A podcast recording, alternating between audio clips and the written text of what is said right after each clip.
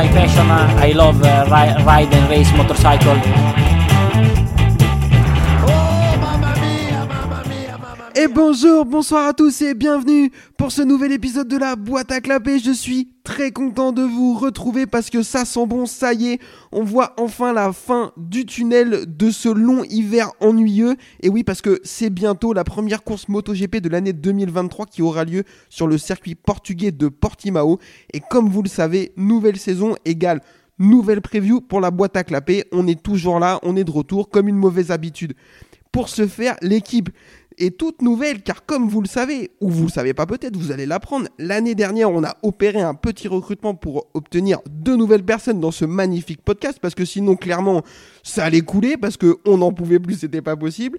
Donc on a fait une petite, euh, petite période de recrutement, on a reçu des CV, euh, j'en ai reçu environ 1500, pas du tout, j'en ai reçu 4, c'était une catastrophe. J'ai fait euh, un tri, j'ai gardé les deux pires parce qu'il faut rester dans le thème de ce podcast et donc je vous les présente. Comment va Amélie? Ben, ça va très bien. Très, très contente d'être là. Vraiment Ou genre tu fais, tu fais genre? Bah, je fais genre pour être poli. Attends, je viens d'arriver.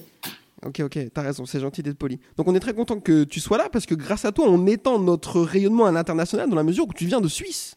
Tout à fait. Je vis à Genève et puis euh, je vais essayer de faire de la pub. euh, Non, c'est pas du tout vrai. C'est exactement comme les mecs dans Colanta quand ils mettent en Suisse pour que les Suisses regardent Colanta à la télé.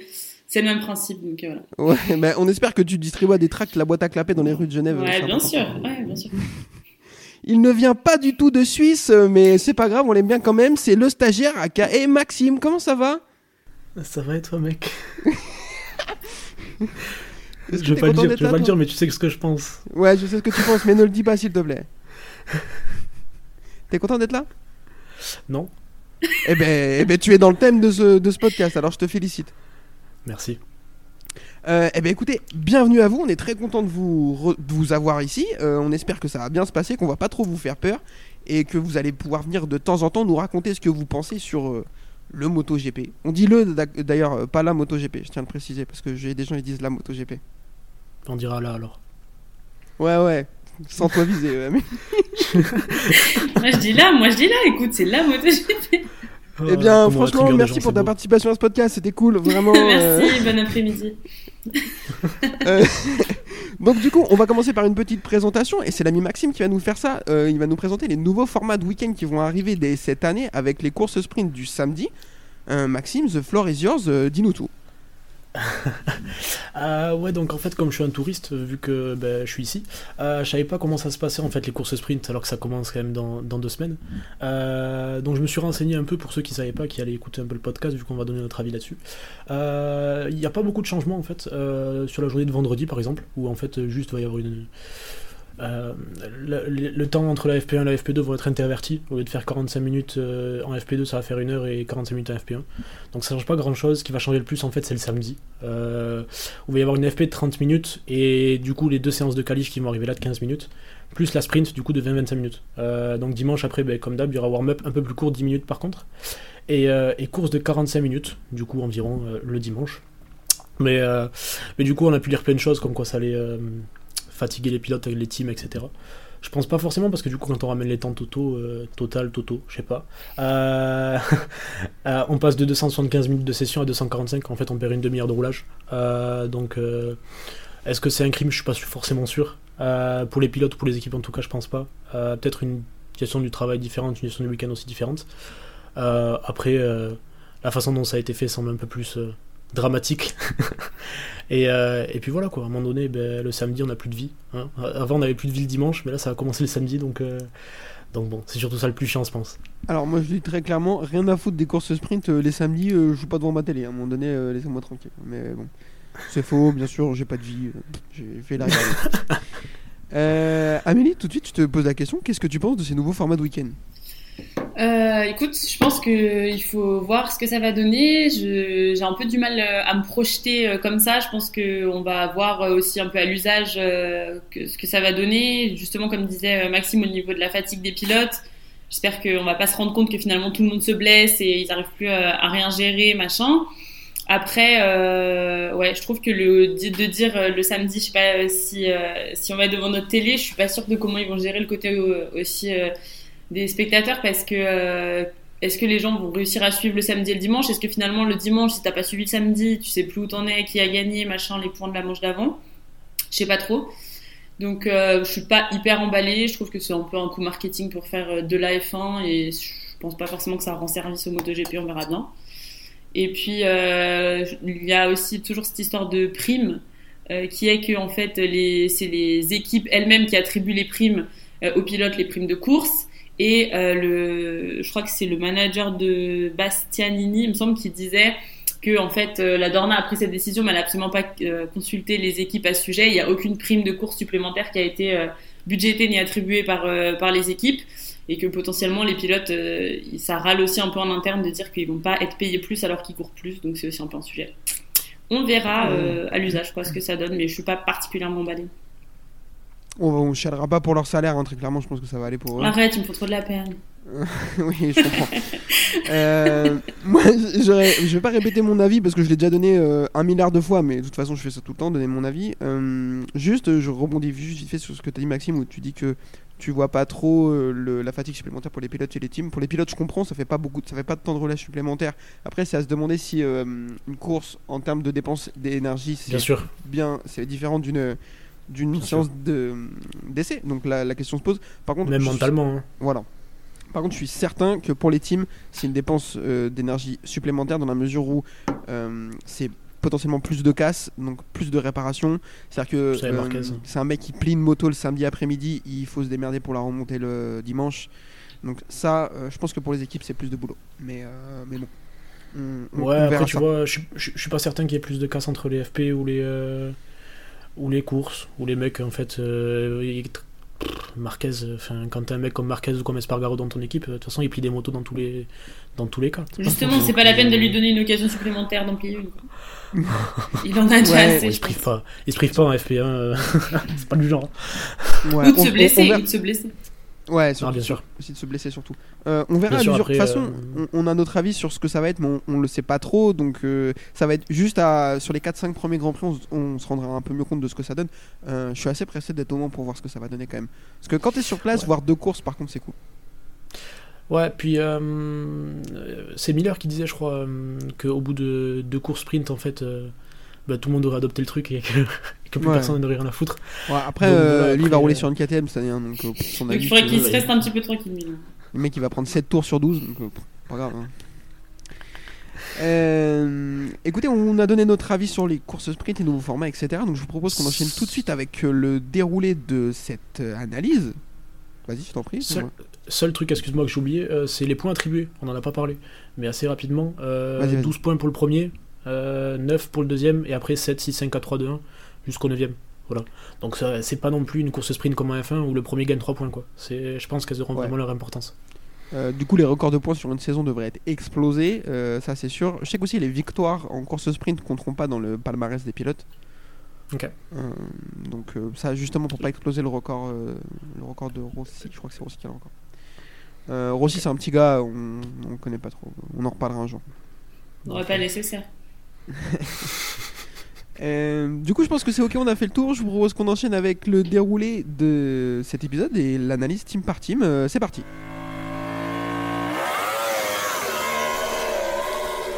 Et je vous propose qu'on enchaîne tout de suite du coup avec l'analyse team par team et on commence par le team euh, supposément le plus nul de tout le plateau, à savoir le team Gaz Gaz. Alors le team Gaz Gaz Tech 3, KTM qui devient Gaz Gaz, je vais pas vous la faire. euh, Gaz Gaz est, est une entité de KTM, euh, ils, ils peignent différemment les mêmes motos pour les vendre un peu moins cher. Euh, c'est pas intéressant, on s'en fout complètement. Euh, Tech 3 récupère ça, euh, à mon avis, euh, c'est pas très intéressant pour eux, mais c'était ça ou rien du tout, donc ils ont pris. Bah, ils ont pas le choix. hein. Ouais, c'est ça. Et ils se retrouvent avec deux pilotes incroyables qui sont Augusto Fernandez et Paul Espargaro. Euh, donc je vous propose qu'on enchaîne tout de suite avec une petite analyse sur ces deux pilotes. Euh, Amélie, je te pose la question, est-ce que pour toi c'est le line-up le plus faible du plateau Franchement, au risque de euh, déchaîner les foules et d'agacer euh, certains, je pense pas du tout. Enfin, je pense pas dans l'absolu. Genre, je pense que Paul, il peut franchement revenir au niveau qu'il avait plus ou moins avant, quand il était dans les cinq premiers du plateau, quoi. Il connaît bien l'équipe Tech 3. Il... Franchement, je pense que c'est la Honda qui lui convenait pas, mais que les dernières années avant ça, il était pas ridicule. Et euh, même si euh, je peux pas me le voir, ça m'embête de l'avouer, mais je pense vraiment qu'il a la possibilité de, de revenir euh, à un meilleur niveau. Et en tout cas, je pense pas qu'il pourra faire pire que sur Honda. Donc euh, moi, j'ai un petit espoir de ça, ouais. Et je pense pas qu'on peut dire que c'est vraiment le line-up le plus faible.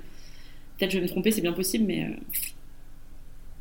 Ok, bah, pas de souci. Déjà, tu arrives dans ce podcast, ce podcast et tu attaques directement par encenser Paul je Espargaro. suis pas là donc pour vraiment, rigoler, moi. vraiment, t'es dans le thème, il y a pas de souci. Euh, Maxime, même question. Est-ce que c'est le line-up le plus faible du plateau? Ouais, en vrai, c'est un peu éclaté quand même. hein. Pas se mentir. non, non, non, ils ont, euh, ils ont un Espargaro qui a été fort sur une moto d'usine euh, vite fait chez KTM, euh, mais qui a jamais été non plus euh, le top gun de la, ca- de la catégorie, quoi. Ah non, c'est Maverick. euh, Oui, Pardon. Ça, par contre, c'est le surnom le Euh, plus claqué du plateau, Maverick. Ah bah non, en même temps, quand tu t'appelles Maverick, c'est normal que tu t'appelles, tu comptes surnomme Top Gun et dans tous les cas, c'est Je peux claqué. pas hein. faire pire, ouais, c'est ça. Tu il y a des mecs, euh, ils ils s'appellent Kevin, hein, donc les pauvres. Ouais, non, mais exagère pas non plus, c'est déjà assez ridicule, Maverick. ça se joue en vrai, je pense. ça se. Merci. Je t'en prie, enchaîne. Non. Euh, ouais, et il récupère Fernandez, ce qui est. Bah, pff, Ouais. Alors, mec, excuse-moi, je te coupe, mais alors ton analyse sur Fernandez, elle est incroyable. Moi, je- j'aurais pas mieux. Mais en, vas-y, vrai, continue. en vrai, qu'est-ce qu'est-ce que tu veux dire de plus sur lui?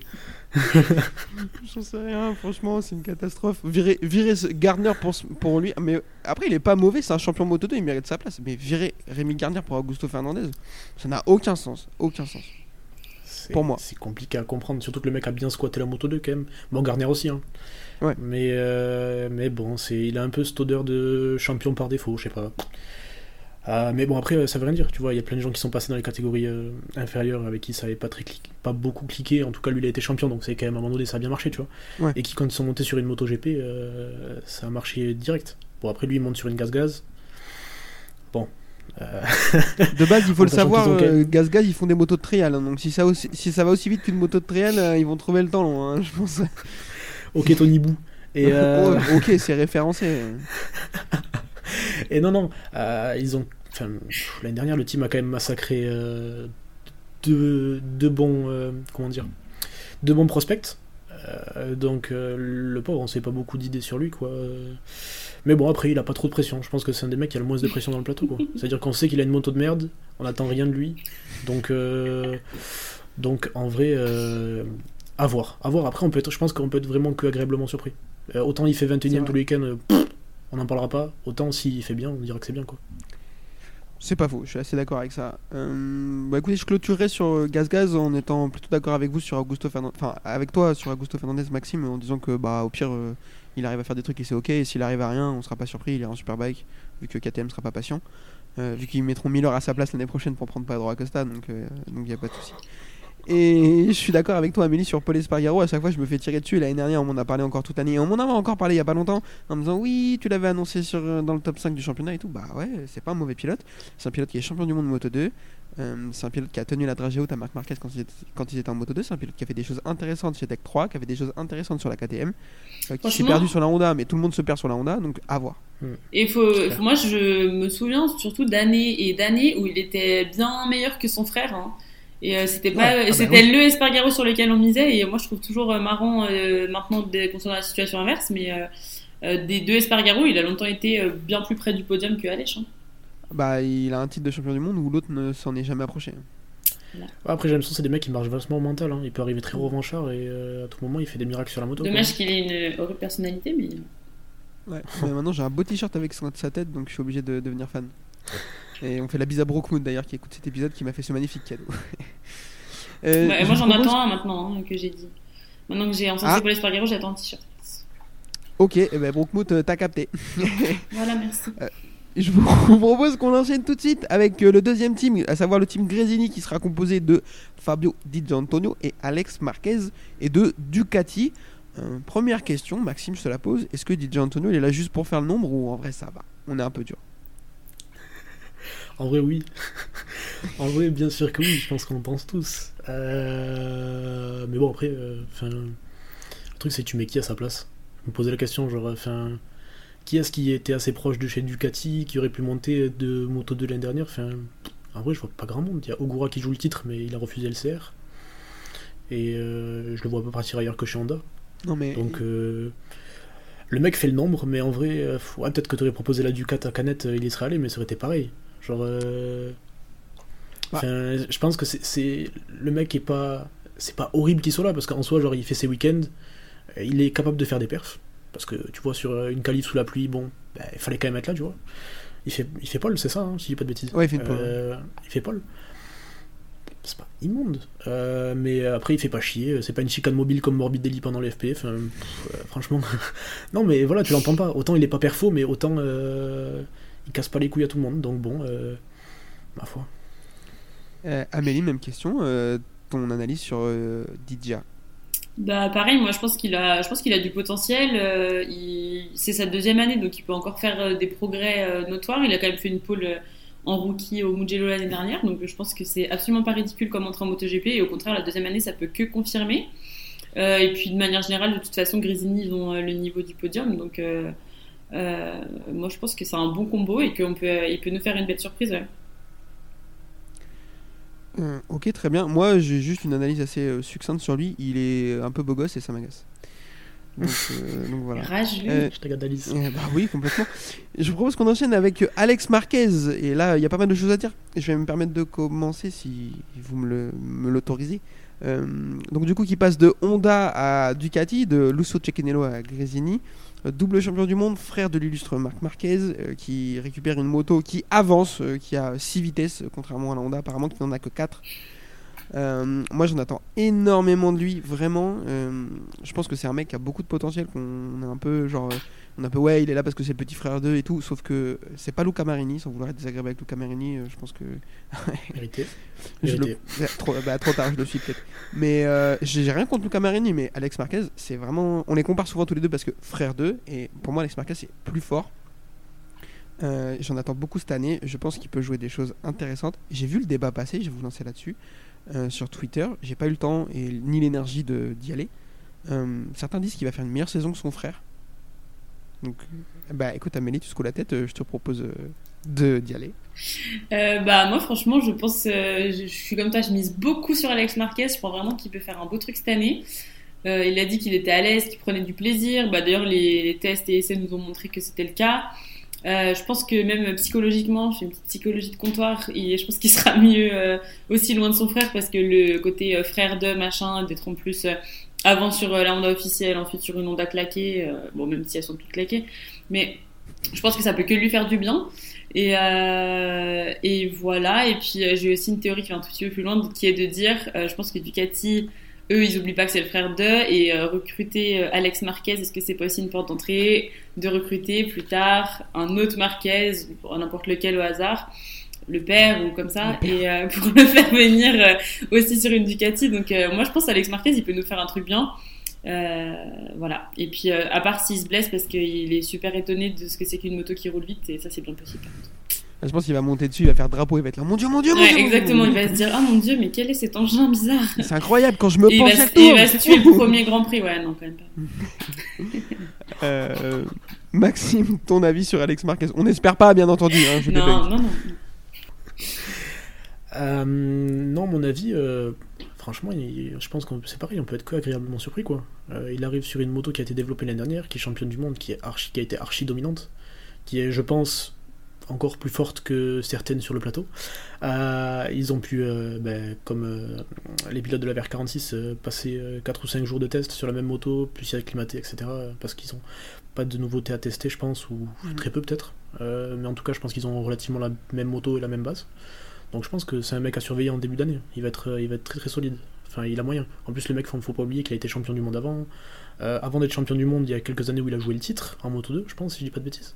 Donc, euh, donc euh, non, non, le mec est solide. Il est habitué à se battre pour la victoire. quand il a fait une saison de rookie chez HRC, il était franchement pas ridicule pour un mec qui arrivait sur un tréteau et pour sa première année en MotoGP. Sans son frère en plus, parce que c'est l'année où son frère se blesse, je pense. Donc, ouais, c'est 2020 il avait Bradle comme, euh, comme coéquipier, donc bon. Euh, bon. Bradle, c'est un vrai gars, faut pas en parler mal comme ça. Bradle, c'est un vrai euh, gars. Mais il fait, il, fait quand même, il fait quand même deux podiums son année de rookie sur une Honda et tout, donc le mec a des capacités quoi. Il arrive sur une moto solide, je pense que avant que la, la GP23 devienne vraiment dominatrice, il pourrait être là quoi. Bah, si elle est pas d'entrée, hein, parce que bon. Écoutez, on est raccord sur euh, l'ami Alex Marquez et je vous propose qu'on enchaîne tout de suite avec le prochain team, à savoir le team VR46 du, du monsieur Bouclé qui a pris sa retraite il n'y a pas très longtemps, composé de Marco Bezzecchi et Luca Marini. Première question, Marco Bezzecchi doit-il changer de coupe de cheveux? Parce qu'elle est dégueulasse là, faut arrêter frère, il s'est pris pour Sean Paul. Sean Paul. Sean Paul? Absolument pas. Je vois qu'il y a Sean Paul, je savais pas du tout qu'il y avait cette coupe. Bah là, il a fait un, des photos de, pour le merch euh, Fila XVR46. Il a des tresses plaquées, euh, on dirait Sean Ah, d'accord, Allen. Allen Iverson si vous avez la, la ref. Ou... Là, je comprends. Bref. C'est dégueulasse, j'ai pas vu. Un mec. euh, Bref.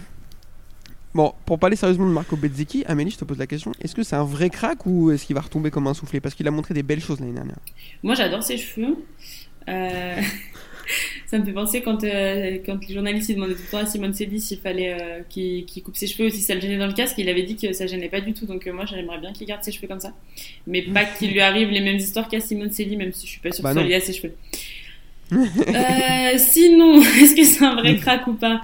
Euh, ouais, en vrai, moi, je pense aussi qu'il a qu'il a du potentiel. Euh, il est dans, il va être dans son petit truc euh, d'esprit de famille là-bas euh, à la VR 46, donc euh, je pense que ça peut euh, que lui servir. Il a du potentiel. Euh, moi, je pense que ouais. Après, euh, est-ce qu'il a euh, du potentiel au point euh, de jouer euh, vraiment tout devant? Je sais pas, mais en tout cas, euh, je pense qu'il il peut faire une très belle saison. Ouais. Hum, Maxime, même question. euh, tu vois comment Marco Bezzecchi cette année? C'est un peu comme Alex Marquez.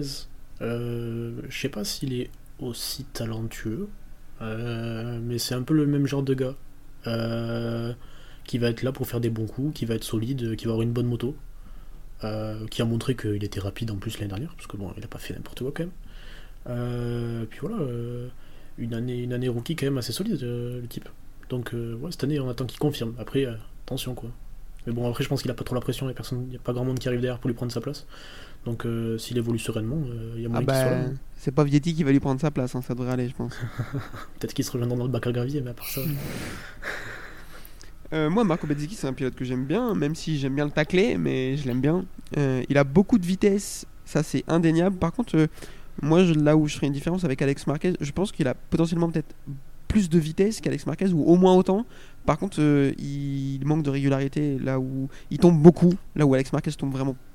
Ouais, mais est-ce que justement c'est pas là que t'es plus un rookie, c'est quand tu commences à moins tomber? Oui. Moi, je Ah non, pense mais- que je pense que ça va aussi se connaître à ce niveau-là. Mais, C'est- mais Marquez, il tombe quand même, non? Bah, il tombe parce qu'il a une Honda, mais jusqu'à maintenant, euh, enfin, ça a jamais été une dinguerie, tu vois. C'était pas Jean-Michel Gra Bacagravi, Alex Marquez, tu vois. C'est vrai que qui ne tombe pas sur une Honda? Voilà, tout le monde tombe. sur C'est le, Honda. c'est le principe, hein, c'est le principe. Ils l'ont développé pour ça. Même quand, même quand t'as une tondeuse Honda, tu, tu vas tondre Tu chez toi, tu te casses la gueule. tu vois, C'est une galère. Tu prends des high du Seigneur, tu te fais satelliser 3 mètres de haut. Euh, donc, euh, donc voilà, à voir. Mais je suis d'accord avec toi, Amélie. euh, Marco Bezzecchi, euh, ça peut venir. hein, Il était rookie, c'est normal qu'il ait pris des chutes. Il a pris un volume interstellaire au Mans, euh, au Mans, n'importe quoi, à Valence le samedi, là sur la dernière course de l'année où la, la moto apprend feu et tout. Euh, donc à voir ça, c'est des choses qui vont venir petit à petit. hein, donc, euh, donc peut-être, mais un pilote à suivre, il fait une belle saison de rookie. Pas une saison de rookie invraisemblable, mais il fait une belle saison de rookie. Donc euh, à capitaliser là-dessus. Et le deuxième pilote, monsieur Luca Marini. Euh, ben, je vous lance, euh, Maxime, qu'est-ce que tu penses du, du demi-frère? Euh, ouais. Ah, ouais, c'est peux comme dire, hein, euh, pas fan, hein. Fernandez. hein. C'est comme Fernandez, c'est un peu au tiadin. C'est-à-dire que les mecs, euh, ouais. ouais. Il est là. Est. On est content, il est là. Il est là, il fait pas de bruit. euh, il est trop grand, il va pas assez vite du coup. Voilà quoi. Enfin, c'est. Tant t'as des remarques, des mecs qui font des remarques de tueur, autant lui, bah, bah voilà, il peut pas doubler les gens parce qu'il est trop grand, quoi. Qu'est-ce que tu veux que je te dise? Alors, ouais, pour être, pour être exact, il s'est plaint beaucoup de l'aérodynamie, de, de- des, des packs aéro et de la surchauffe de son pneu avant. Plus de sa taille, il disait que tout cumulé, il était pas capable de doubler des mecs qui étaient moins rapides que lui. Ce à quoi euh, on est tous dit, bah frérot, euh, si tu mettais 5 dixièmes à tout le monde, euh, tu les doublerais. Tu crois que Marc Marquez il se pose des questions Enfin, je veux dire, Bastiani il se pose pas de questions. Quand il y a un mec devant lui, il le double. Tu vois, même si le mec il est plus dira rapide que- que lui. tu vois. Il dira que Bastiani fait 1m60 aussi. Alors, donc. Bastianini, le problème, il a du mal à toucher le guidon quand il est assis sur la selle. Ça, ça Mais moi, je trouve ça un peu hypocrite, ce Marini qui dit ça, alors que son frère fait juste, est juste plus grand que lui et euh, va en tout, aller un tout petit peu plus vite à l'époque. Au moins, au moins aussi grand, au moins aussi grand. Je pense Marini il est plus grand parce que Rossi je crois que c'est un 81 et Marini doit faire un 82. 85 un truc comme ça. Ouais. Donc, euh, Ouais, mais je suis d'accord. on peut pas dire, ouais, on peut pas dire, on peut pas dire que la taille ça t'empêche d'être un grand champion non plus. Quoi. Non, la taille, ça un ça peu ne claqué compte pas, comme, euh, bien comme entendu, c'est important, écoutez, c'est Ça important. n'empêche voilà. pas d'être un grand champion à part ça. Non, et non, de faire non, des belles perfs. Simple et efficace. La taille efficace. n'empêche pas de faire des belles Simple mais vous vous efficace. souviendrez. euh, non, mais C'est l'analyse Petrucci, que je pareil, voulais apporter à ce podcast. Petrucci, pareil, Petrucci euh, il faisait un 80, euh, 88, je crois, et il a réussi à faire une carrière euh, honnête. c'est- Enfin, je ça- ça n'a pas. on, en- on en- on en attend pas moins de Marini, quoi. C'est qu'il fasse une carrière honnête. On l'attend pas non plus. euh, Enfin, c'est pas le genre de mec que t'attends champion du monde, quoi, je pense. Non.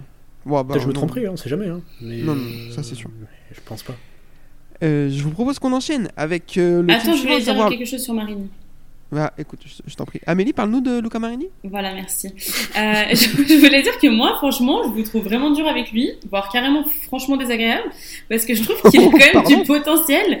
J'aime bien euh, ce côté un peu, bien ce côté un peu discret et cette approche qu'il a euh, de euh, malgré euh, qu'il, le fait qu'il est le frère de machin, je trouve il fait quand même des performances honnêtes. Il est vraiment toujours euh, là et il tombe pas beaucoup et il est vraiment discret. Mais moi, je pense qu'il a quand même du potentiel et que c'est pas du tout ridicule ce qu'il fait. Et, et voilà, s'il prend un petit peu confiance en lui et que il se sent bien avec sa petite famille. Et en plus, lui, il a zéro pression parce qu'il a un contrat à vie à la VR46, clairement. Donc, moi, je pense que, moi, je pense qu'il pourrait faire un truc joli, famille, hein. Et je vous trouve franchement désagréable. Je pense qu'au niveau famille, il peut pas faire plus famille. Mais par contre, moi j'ai une question. Euh, Du coup, est-ce que vous pensez que Bezeki va l'éclater? Est-ce que on oui. pense que quoi? Bah oui. Que Bezeki va va le éclater. rincer, genre. Bah oui. Ah, mais Bezeki va lui rouler dessus, c'est certain. Ah, tu penses tant que ça, genre? Ouais, ouais, je pense. Ok. Euh, non, en vrai, je suis d'accord sur, euh, avec toi, Amélie, sur Luca Marini. Il fait une belle fin de saison. Euh, il s'est souvent placé top 5, top 7 et tout. Donc, il faut qu'il capitalise là-dessus et qu'il continue. Après, euh, je trouve que tu es quand même gentil avec lui. euh, tu le qualifies de discret, euh, ce que moi j'aurais appelé de ennuyeux. Voilà. Après, chacun, franchement, chacun ses critères. ouais, ouais, c'est... ah bah oui, non, mais ça, j'en doute pas. Non, mais, Mais, euh, non, mais, mais franchement, donc- franchement euh, je trouve que oui, il a quand même un, il a pas un niveau ridicule par rapport à d'autres dont on parle Non. sans arrêt, qui, euh, Non, non, bien il sûr. est constant, il est, je dis pas que c'est un grand champion et qu'il a non plus un talent de fou, mais franchement, euh, je trouve qu'on on, on reconnaît pas assez euh, les performances qu'il fait, ce monsieur. non, mais en plus, Ah, ouais. on le voit jamais en fait. Ouais, bah oui, parce qu'on que n'en parle pas. Tu peux pas reconnaître ce qu'il fait vu que tu vois pas ce qu'il fait en fait. C'est-à-dire que vu qu'il double personne, on le voit pas. Et après, bah, il est régulier, mais il est régulièrement septième quoi. Donc, euh. Mais c'est bien, régulièrement septième, c'est mieux qu'une fois euh, 20, une fois dans le bac à graver. Est-ce qu'on se souvient du mec en 2019 qui a fait régulièrement septième? C'est le genre de mec qui sera passé là, mais on s'en souviendra pas, je pense. Non, mais Enfin, cl- clair- clairement, Bah, c'était son- Espargaro. Oui, lui, lui, on s'en souvient pas pour les bonnes façons. Pas parce Bah, on s'en souvient très bien. Euh, non mais cl- clairement sa place en MotoGP elle est pas imméritée. Euh, il faut, enfin tout le Ah monde non. peut pas arriver en disant je vais gagner des titres de champion du monde. Il y a pas la place pour tout le monde pour faire ça. Donc euh, non non il- c'est pas immérité. Il, il- il mérite d'être là très clairement. Non, bien sûr. C'est bon Amélie on a fini sur le Camarini on peut passer sur. Ouais, euh, bon, Aprilia je, je m'attendais pas à ce que vous excusiez. hein. Ouais, bah non ça fait 4 ans qu'on me demande de m'excuser sur un milliard de sujets je l'ai toujours pas fait hein, donc euh, je vais pas commencer là. hein. Euh, donc c'est parti sur Aprilia, le team satellite qui arrive. Donc euh, RNF Razlan Razali qui a pas mis un t-shirt de l'hiver, lui qui passe de deux Yamaha complètement pétés et deux pilotes rincés à une Aprilia qui fonctionne et Miguel Oliveira Raúl Fernandez. Je pense que lui, il a pas dessoulé de l'hiver, ça devait être une dinguerie. Moi j'ai une première question et elle est pour toi Amélie. Est-ce que Oliveira il est dangereux avec une Aprilia qui a l'air d'être au niveau? Ouais, franchement, ouais. Euh, pour moi, Oliveira, c'est un de ceux qui a le plus euh, de potentiel euh, inexploité parce que, vu les dingueries qu'il arrivait à faire avec les motos les plus éclatées qu'il a eu, euh, je trouve que ça montre qu'il a quand même vraiment du talent et vraiment du potentiel. C'est un pilote que j'aime beaucoup et sur lequel je mise beaucoup cette année. On dirait que je mise sur tout plateau, mais franchement, lui, plus que les autres. En plus, il, a, il était super confiant là sur ses essais, ses tests et il a dit qu'il avait pris beaucoup de plaisir, qu'il était en confiance, machin. Moi, je pense qu'il peut vraiment nous faire une dinguerie. En plus, l'Aprilia euh, n'est plus à prouver qu'elle roule. Et euh, en plus, le team Aprilia Satellite, ils ont les mêmes motos, contrairement à certains teams Ducati par exemple, euh, que euh, le team officiel. Donc, je pense que ça peut que lui servir. Et à mon avis, Oliveira, faut s'en méfier. Il a déjà dit qu'il allait commencer à jouer la victoire dès Portimao. Donc moi, franchement, je mise tout sur Oliveira. Je suis à fond. à mon avis, vraiment, il va nous faire un truc bien. J'espère. Non, mais enfin, Portimao, c'est sûr, c'est sûr qu'il va jouer la victoire. Pour Il faire va marcher la buvette, bien sûr. une- Ouais, il- non, mais il va être accueilli par une haie d'honneur de bétonnière et tout. Enfin, les mecs, il va être galvanisé, ça. Enfin, y a pas de Tu sais que t'as pas besoin de couper les vannes euh, foireuses si tu les fais pas. Ouais, mais j'ai envie de les faire, moi, d'accord? Donc, euh, pour là, profite. j'assume. J'assume. j'assume. la haie de camion toupie. La haie de camion toupie qui va l'accueillir. Ah, toi qui gagne, franchement, tous les moyens sont bons. Euh, Maxime, qu'est-ce que t'attends de Miguel Oliveira cette année? Mais en on peut attendre que des bonnes choses. C'est le genre de mec, tu lui files un tréteau et sur une course où il va y avoir des conditions un peu à la con ou un truc comme ça, il va sortir devant, tu comprends pas d'où. Premier virage, il part 17ème parce qu'il a une Ducati en qualif, il sera deuxième et, et puis tu sais pas comment, le mec il prend 5 secondes d'avance et il met, une, tempête à tout le monde. Donc, non, non, c'est. Sur une bonne moto, s'il arrive à s'adapter, euh, je pense qu'il sera là pour faire des bons coups. Il y a 20 GP, donc il... s'il en prend pas un, franchement, euh, alors qu'il a réussi à en prendre sur des KTM éclatés. euh, non, mais c'est possible, mais tu vois, je veux pas trop dire, genre, je veux pas dire il va finir champion du monde alors que ça se trouve, il va pas en toucher une, tu vois. On sait pas, il y a tellement de gens qui peuvent être bien que. C'est vrai. Mais je pense qu'il il va- il pourra, il pourra jouer les podiums souvent les week-ends en tout cas. Il, il- il sera là. Euh, ouais, je, je suis d'accord avec vous, je vais pas vous paraphraser. Moi, je finirai juste par dire que pour moi, Miguel Oliveira, c'est pas moins fort qu'Alexis Spargaro. Euh, c'est même potentiellement plus fort. C'est plus fort, c'est plus fort Ouais, sur une moto carrément, qui mais-. Carrément. Bah, du coup, Il était déjà du plus coup, fort sur sa, sa daube euh, de l'année dernière, donc. Je Bon, pas- je vois pas qui va l'arrêter. Là, là, là, tu là, tu t'emballes. Alex Spargaro termine quatrième du championnat, il gagne une course, il fait des belles courses et tout. Il fait Alex Spargaro. Ouais, mais en termes de victoire, en termes de victoire, euh, Oliveira, il est quand Ah ben, même. il est Oliveira, on a 4 et Alex Spargo, on a une. Donc ça, c'est sûr. Et euh, en fait, ce que je veux dire surtout, c'est que quand tu vois euh, que euh, Alex Spargaro, il joue le titre 3 quarts de saison avec une Aprilia, pour moi, tu mets Miguel Oliveira dessus, ça joue le titre toute la saison. Sur le papier. Après, il faut il, faut s'adapter à la moto, etc. Ben, sur la KTM, c'est un V4 et il repasse sur un V4. Donc euh, l'adaptation sera pas trop compliquée pour lui. Donc euh, pour moi, euh, ouais, ça peut être euh, vraiment une très très grosse surprise. Deuxième pilote de ce team après la satellite, monsieur Raoul Fernandez, qui passe du coup de KTM Tech 3 à l'Aprilia, lui, donc qui est dans sa deuxième saison. Lui, giga crack, moi je l'attendais beaucoup et j'étais déçu de sa saison l'année dernière. Après, bah, clairement, il roulait sur un tréteau, donc euh, c'était compliqué de faire beaucoup mieux, je pense. Mais euh, ouais, moi c'est un pilote que j'attends beaucoup. Il a fait une saison Moto 2 incroyable.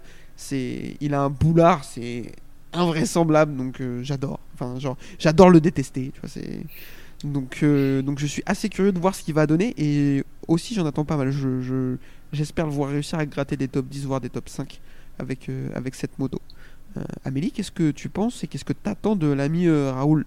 Bah, à peu près la même chose que toi, je suis assez d'accord. En plus, avec KTM, il avait des contrats compliqués, ça se passait mal, machin. Et la moto était clairement un tréteau. Donc là, il va avoir une bonne moto qui roule bien, voire très très bien. Je pense qu'il a de toute façon beaucoup de potentiel et un grand talent, puisqu'il avait loupé, euh, sauf erreur, les titres Moto 2 pour presque rien. Et euh, à mon avis, euh, à mon avis, je pense qu'il peut que confirmer. Euh, de toute façon, il n'a pas de choix, parce que vu le boulard qu'il a, sinon ça va être difficile. Psychologiquement. Donc euh, non, franchement, moi je, je, je pense que je pense que là, de toute façon, euh, cette équipe Aprilia Satellite, ils sont méga chauds. Euh, si les motos marchent comme on s'y attend, ça va être ça va être vraiment ça va être vraiment beau, je pense. Euh, Maxime, même question. Raoul Fernandez, ça dit quoi? Euh, j'ai un peu peur pour lui en vrai, parce que autant il est très vite, mais autant euh, mentalement j'ai peur que il fasse un, un grand mental break. break- Attends, oh, vas-y, on va pas tenter l'anglais. Euh, Il va craquer, il va craquer. qu'il fasse un mental breakdown. Euh, non, c'est, euh, c'est en fait genre j'ai l'impression que le mec il peut très vite se monter la tête et euh, et genre si Oliveira lui met des gifs tous les week-ends, j'ai peur que il, il déroute complet genre, Mm. qu'il vrille et que et qu'il s- ouais je sais pas qu'il arrive pas à, délivrer tout le potentiel qu'il doit délivrer quoi. J'espère qu'il arrivera à travailler correctement avec l'équipe etc qu'ils arriveront à le mettre dans de bonnes conditions parce que ce mec là bah, faut pas se mentir, c'est un giga crack vu ce qu'il a fait avant. Mais euh, j'ai l'impression aussi que s'il devient vraiment imbuvable et que c'est le genre de mec à faire des sorties parce que ça marche pas dans les médias, enfin, à mettre la faute sur tout le monde sauf sur lui. Donc euh, on peut vite oublier aussi ce qui s'est passé dans la, dans la catégorie jeune. quoi. C'est-à-dire qu'on peut vite oublier qu'il a été très très fort et dire qu'en fait ce mec est juste imbuvable et il n'arrive pas à travailler avec une équipe. Et juste l'écarter quoi. Ouais, et puis euh, avec l'année de, dont laquelle il sort, euh, moi je pense, même si j'en attends beaucoup et je pense que ça va bien se ma- marcher pour lui, il a pas vraiment le droit à l'erreur parce que faire deux saisons, faire une autre saison comme, il vient, comme celle qu'il vient de faire, ça serait rédhibitoire à mon avis. Euh, les mecs ils ont pas le temps et même s'il a été, il a fait des saisons Moto 3, Moto 2 vraiment incroyables, euh, s'il il se rate encore, et comme tu dis, s'il est imbuvable, pff, ils vont, ils vont le tège. Il, il trouvera plus de guidon. Mhm. Donc voilà, gros crack, mais attention, euh, fais pas de conneries. Euh, enchaînons, enchaînons, messieurs, dames. J'ai pas l'habitude de dire messieurs, dames, je, dis tout le temps messieurs d'habitude, tu vois, donc euh, peut-être je me tromperai, tu, tu te formaliseras pas. euh, Ah si, je me formalise. Ouais, ok. Eh ben, tant pis pour Merci d'y penser. Euh, du coup, le Franchement, team, je suis là euh, pour les quotas, non? Je suis une fille et j'habite à Genève. Ah non, mais, non, mais c'est exactement ça. C'est exactement ça. Moi, je suis en train de réaliser, avait- purée. Il y avait plein de candidatures masculines qui étaient mieux que la tienne, mais j'ai pas eu le choix, tu vois. Enfin, Ouais, je comprends. C'est pour que des filles nous écoutent aussi. Euh, du coup, euh, Lucio Cecchinello Racing avec euh, eu deux Honda, donc pas ouf, hein, deux Honda, et euh, deux pilotes qui sont Takaki Nakagami et Alex Rins. Je vous propose qu'on passe assez vite sur Nakagami. Merci, mais au revoir, ça dégage. Ok, merci beaucoup. pas les pas tous en même temps. Non, mais bon, Amélie, dis-nous, Nakagami, ça sort. Bah, Nakagami, franchement, ça dégage. On n'en peut plus. Son contrat, il tenait déjà à rien. Je comprends même pas qu'il l'ait gardé.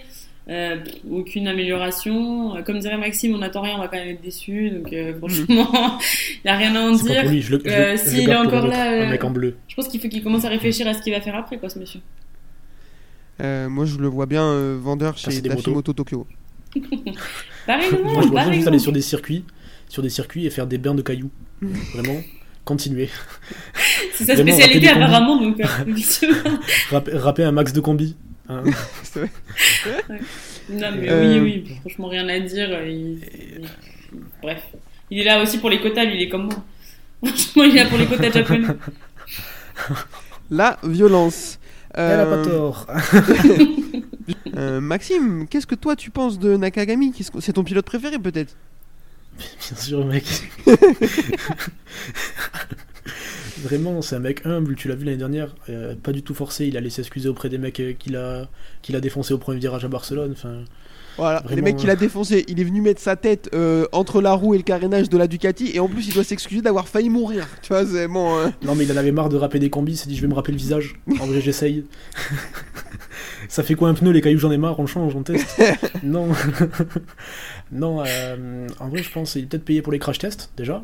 Et ensuite, euh, vraie question, ils ont l'air de vouloir vraiment insister à tenir un, un japonais. Euh, le problème, c'est on met qui à sa place Bah, oh, mais t'as pas, le- t'as pas le choix. Si, si vraiment ils veulent. Déjà, moi mais ça ils me- en ont un dans les tuyaux, là. C'était qui qui, était, qui a déjà failli lui prendre son contrat? Voilà, à la fin de l'année, ils avaient Mais- déjà failli lui donner la moto. Ouais, mais, c'est- imagine, c'est lui qui a pas il voulu. Il, il rate, il rate l'année dernière, il a pas voulu. Bon, en même temps, pff, il a pas tort. Euh, la moto est éclatée. Mais, mais le mec, il accepte pas maintenant. Mais si l'année prochaine il fait une saison moyenne, est-ce que tu lui reproposes C'est toujours pareil. Est-ce que tu reproposes à un mec moyen qui est jamais remonté sur une moto ou tu gardes un mec moyen mais qui est là au moins depuis 10 ans Donc euh, au moins il fait pas de bruit celui-là. Ouais. Non, mais c'est pas faux, mais le problème, c'est. Cette euh, espèce de, de, de- Ce que fait Honda à vouloir absolument un pilote japonais, c'est nul. En fait, ils tirent eux-mêmes des balles dans le pied parce que l'école de, de moto japonaise, elle était incroyable dans les années 90 et on avait des pilotes complètement fous dans les années 90-2000. C'était. Enfin, c'était trop bien, mais c'est terminé maintenant. Alors, ça revient potentiellement petit à petit avec des pilotes euh, jeunes euh, japonais dans les petites catégories. Euh, je pense à Toba, Suzuki, Sasaki. C'est pas incroyable, mais bon, c'est des petits japonais avec du potentiel, donc pourquoi pas. Mais ils se tirent une balle dans le pied. En fait, ils ont que trois motos parce que. Parce que la quatrième, ils veulent absolument un japonais et il n'y a pas de japonais au niveau. Alors, Ogura, à voir, il a joué le titre en moto 2 et tout, pourquoi pas. Mais heureusement qu'il est là parce que sinon il serait dans la merde. Il serait, il- Ouais, après, il- ils auraient Nakagami jusqu'à ce qu'il ait 47 ans, quoi. Enfin. ouais, après euh, je sais pas, euh, Chantra, je sais pas s'il rentre dans, les, dans, dans, le, dans le quota aussi. Alors, potentiellement, hein. à mon avis, potentiellement, Chantra, ça peut le faire, mais bon, entre Chantra et Ogura. euh, Oui, il n'y a pas photo, bien sûr. Mais on sait jamais euh, s'il a le déclic. En plus, avec la coupe bon. de cheveux qu'il a Chantra, pour moi, euh, non, c'est c'est refus. Une catastrophe. Au moins, il a quelque chose par rapport à Nakagami, c'est pas mal. Nakagami, il a le plus beau casque du plateau. Ouais, bah, C'est si t'as que ça, bah, purée. En même temps, heureusement qu'il a un casque, hein, parce que. Ah bah, Oh oui. Vu ses performances, il vaudrait mieux. Euh, je vous re- on a parlé beaucoup trop longtemps de cet homme, donc je vous propose qu'on enchaîne tout de suite avec quelqu'un de beaucoup plus intéressant et sur qui il y a des choses à dire. Monsieur Alex Rins qui débarque de Suzuki euh, chez Lucio Cicchinello, donc qui attaque euh, sa 8 millième saison. J'ai l'impression qu'il est là depuis 17 ans, c'est insupportable. Euh, moi, c'est un pilote que j'aime beaucoup, qui a beaucoup de vitesse, qui tombe énormément, c'est une catastrophe. Euh, L'année où on se dit il joue le titre, c'est son euh, coéquipier qui est en deuxième saison qui le prend. Donc je pense qu'il va jamais se relever de ça, grosso modo. Mais moi, j'en attends pas mal. Le problème, c'est que tu mets le mec qui tombe le plus de plateau sur la moto qui tient le moins bien sur ses roues. ça me fait un peu peur. Qu'est-ce que t'en penses, Amélie? C'est mon analyse. Moi, je pense que Rins, il est mal barré. Euh, déjà, il tombe trop, mais en plus, maintenant, il a une Honda. Genre, euh, c'est le pire truc qui pouvait lui arriver, à mon avis, à ce pauvre Rins. Euh, à mon avis, il va juste jamais s'adapter euh, sur ce V4 et ça sent la fin de notre carrière. Et le, à mon avis, il pourrait écrire un guide des tours d'Europe des bacs à gravier. C'est un peu la seule option qui lui reste là. Ouais, du monde des bacs à gravier. C'est la seule option qui lui reste, à mon avis, à ce pauvre Rins. Je pense que c'est franchement c'est foutu pour lui. Et pas qu'en moto, même euh, en verglas et en vélo et en machin. Il tient pas, il tient pas debout, ce monsieur. Il faut qu'il consulte. C'est une Donc, cata, je te jure, c'est- Ce mec. moi, ce je l'aime bien un- aussi, et je sais que vous l'aimez bien, mais pour moi, c'est foutu. Il est, il est, il est vraiment, il est vraiment mal barré.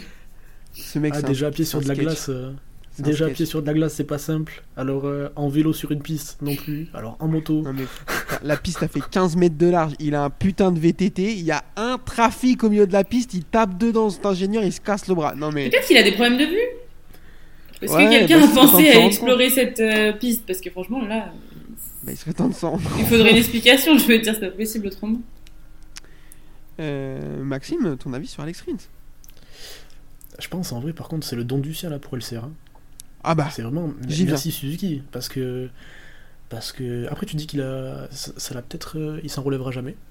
Mais tu vois, je pense que autant euh, s'il avait continué à être moyen âge jusqu'à la fin de la saison dernière, je t'aurais dit, bah ok, il va s'enterrer chez LCR. Mais le mec, genre, euh, fin, fin d'année, plus personne croit à rien chez Suzuki, tout le monde est là, on pleure parce qu'on s'en va et tout. Et le mec va sortir deux victoires devant, des, devant un Bagnaia quand même, parce que enfin, faut quand même aller chercher Bagnaia en fin d'année, qui va, qui va aller chercher un titre, qui veut toutes les victoires, qui les prend quasiment toutes. Et Marquez qui revient couteau entre les dents, je pense qu'il se bat avec eux dans les dernières courses, euh, si je dis pas de bêtises. tu dis pas de Et il va la chercher, de- il va la chercher devant eux avec une moto qui s'arrête à la fin de l'année. Enfin, en vrai, euh, je pense qu'ils peuvent, ils, auraient pas pu l'avoir à un moins bon moment. Genre, c'est vraiment le, enfin un meilleur moment plutôt. C'est vraiment le meilleur moment pour avoir Rins. Et je pense qu'il arrive motivé et que ça l'a relancé. Et, et c'est vraiment le coup de chat parce que à part lui, euh, à part lui, tu mets personne. Je, Ouais. me suis, je me suis perdu à la fin de ma phrase. frère. Non, non, mais il n'y a pas de souci, il y a pas de souci, c'est très très clair. euh, ton analyse, quand tu la termines par. c'est- On comprend très bien ce que tu veux dire, il n'y a pas de souci. Non mais je me suis perdu parce que je te vois rire, du coup je me perds dans mes idées. Non, mais c'est- que du coup, quand tu, tu sauces un peu Rins, je vois les yeux d'Amélie, on les voit plus. Tu vois, elle roule des yeux vénères, tu vois, est en mode. oh.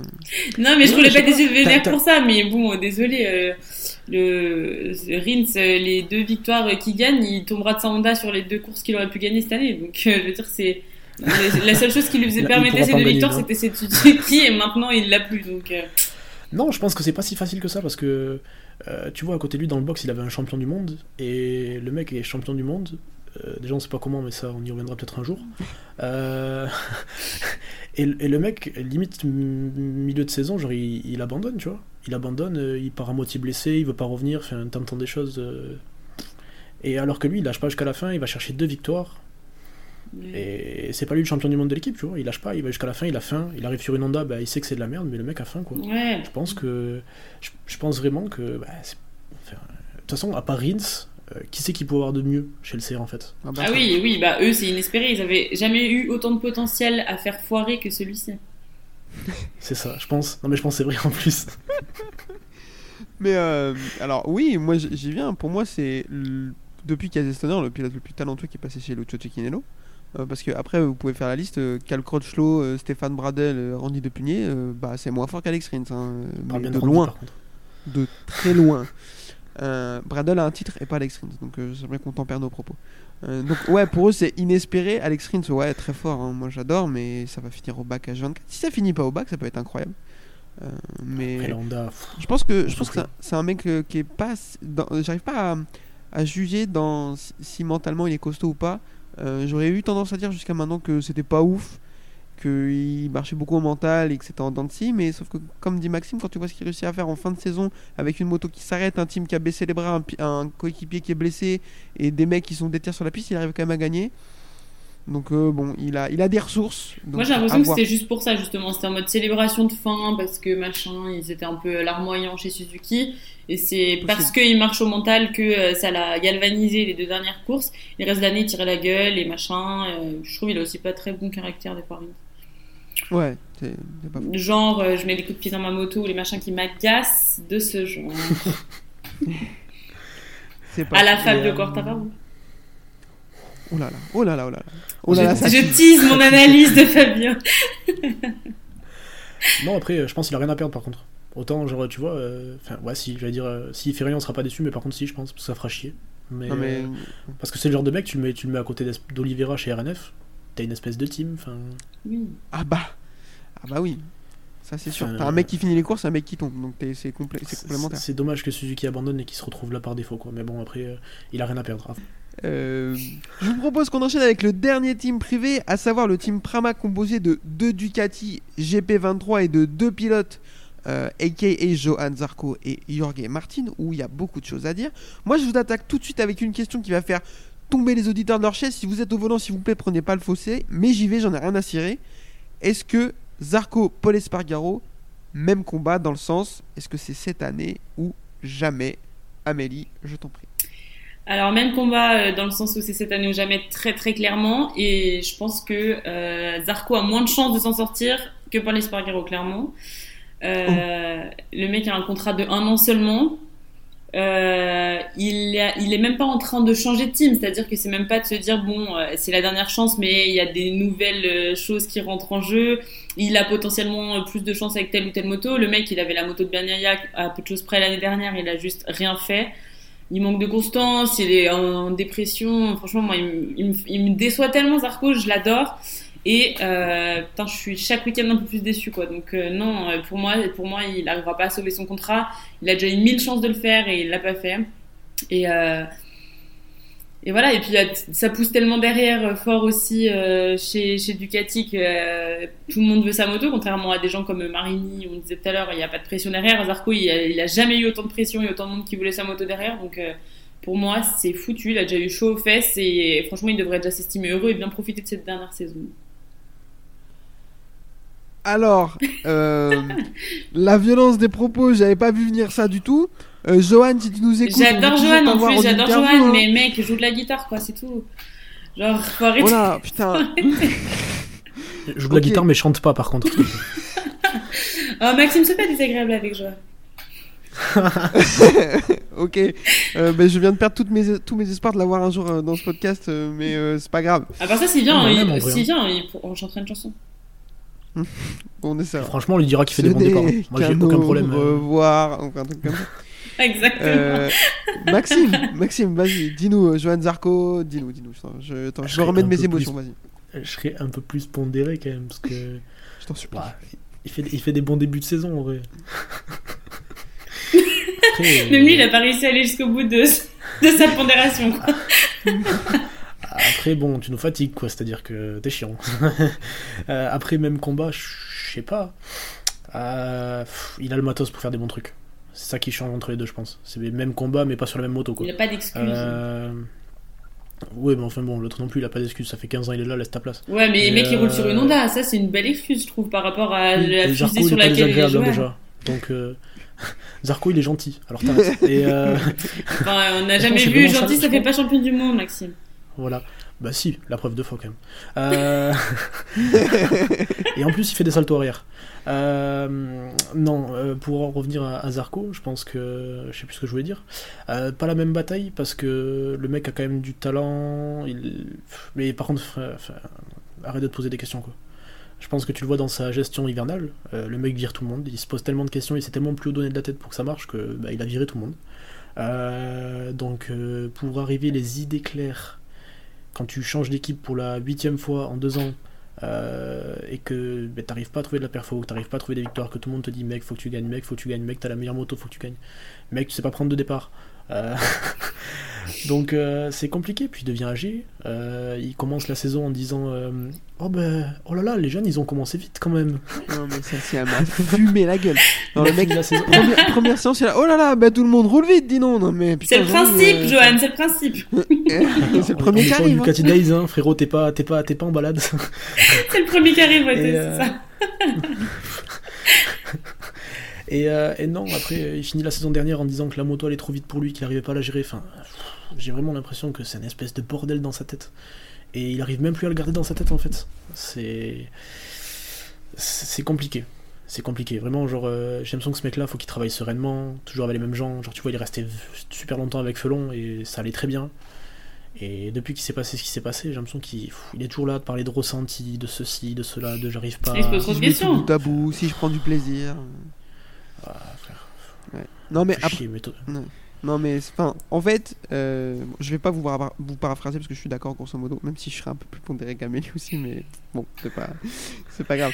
Ouais, on Euh, verra à la fin de la saison si vous êtes plus modéré. Juste, ouais, ouais, on, on est d'accord de la pour, première course, hein, généralement, on va l'insulter pour le premier départ. hein. euh, on est d'accord pour dire tous les trois que on lui souhaite rien d'autre que nous faire fermer notre bouche. Mais J'aimerais tellement, je te jure, capacité, j'aimerais tellement m'excuser euh, publiquement de ce que j'ai dit sur lui, mais franchement, je pense pas. En, en début de saison, vraiment, à chaque fois, il arrive et il est là, tu vois. Il joue les victoires en plus. Enfin, sur les deux dernières années, euh, il joue les victoires sur les premières courses. Le mec, le mec est vraiment là.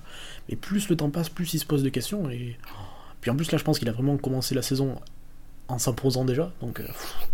Il a déjà réfléchi tout l'été. c'est bon. Ouais, C'est une galère. puis il y a, y a- Tout il y a- l'hiver, il y a ouais. vraiment un, un- un côté où c'est désastreux. Il est capable de faire des très bonnes qualifs, d'être parce qu'il il est quand même rapide sur un tour. Il y a des moments où il te sort des qualifs, tu sais pas d'où, il tape d'épaule. Enfin, mais vraiment, déjà au départ, il sort des départs à la Vignales, au premier virage, il est 17ème, tu comprends pas pourquoi, puis ça dégringole, ça dégringole, puis tout d'un coup, il commence à faire des meilleurs temps au tour. T'es là, mais enfin, mec, Et il tombe. 17ème. Et puis il arrive pas à doubler, il est Ouais. pas incisif, il est, pas, il est vraiment l'aise sur la moto, tu le vois. il- Ça, ça a 20 changé. Ça, ça a changé parce qu'avant même, euh, je me souviens de, de, de sorties de Rossi qui disait qu'il était un peu trop tranchant, fallait qu'il se calme et tout. Et ça, effectivement, ça, c'est ça, il a plus sur, ça. sur- sur la Yamaha, je me rappelle à l'époque où genre il se faisait insulter parce qu'il mettait des grands coups de roue, euh, il était dans la bataille, tu vois, il était là. Mm. Il arrivait à être incisif, mais sur la Ducati, vraiment, il se sent pas. Genre, euh, Mais- désolé, mais il Il- tombe quand même vraiment beaucoup aussi. Hein. Enfin, je veux Ouais, dire, on critique. Rins, mais il tombe vraiment beaucoup, Johan. J'ai l'impression qu'il est incapable de prendre les freins. On Genre, l'appelle vraiment, Johan euh, parce que c'est notre pote, bien entendu. Après l'avoir insulté depuis un quart d'heure. Non, mais tu sais, des fois, tu vois un petit, tu vois un petit, euh, un petit drapeau jaune, tu te dis, oh non, qu'est-ce que c'est C'est forcément Zarco, pas manqué, c'est le, Zarco. le petit 5 qui s'allume. ah. Exactement. Lourd, routine, mais lourd. Euh, je vous propose qu'on enchaîne avec euh, son coéquipier, le petit espagnol euh, à la tête de ballon de baudruche, euh, monsieur Jorge Martin. L'homme passe plus les portes, hein, très clairement. Euh, Ah, lui, Sam aussi. Hein. ah bah lui se kiffe de fou furieux. Hein. Bon, en même temps, Euh, il est beau gosse aussi, hein. bisous tous les On matins. peut aussi dire qu'il est beau gosse. Jorge Oui, Martin bon, Ouais, moi, franchement, j'aime bien. Ouais, c'est vrai, c'est vrai, c'est vrai, il est un peu beau gosse. ouais, mais gère-toi, garçon, ça va.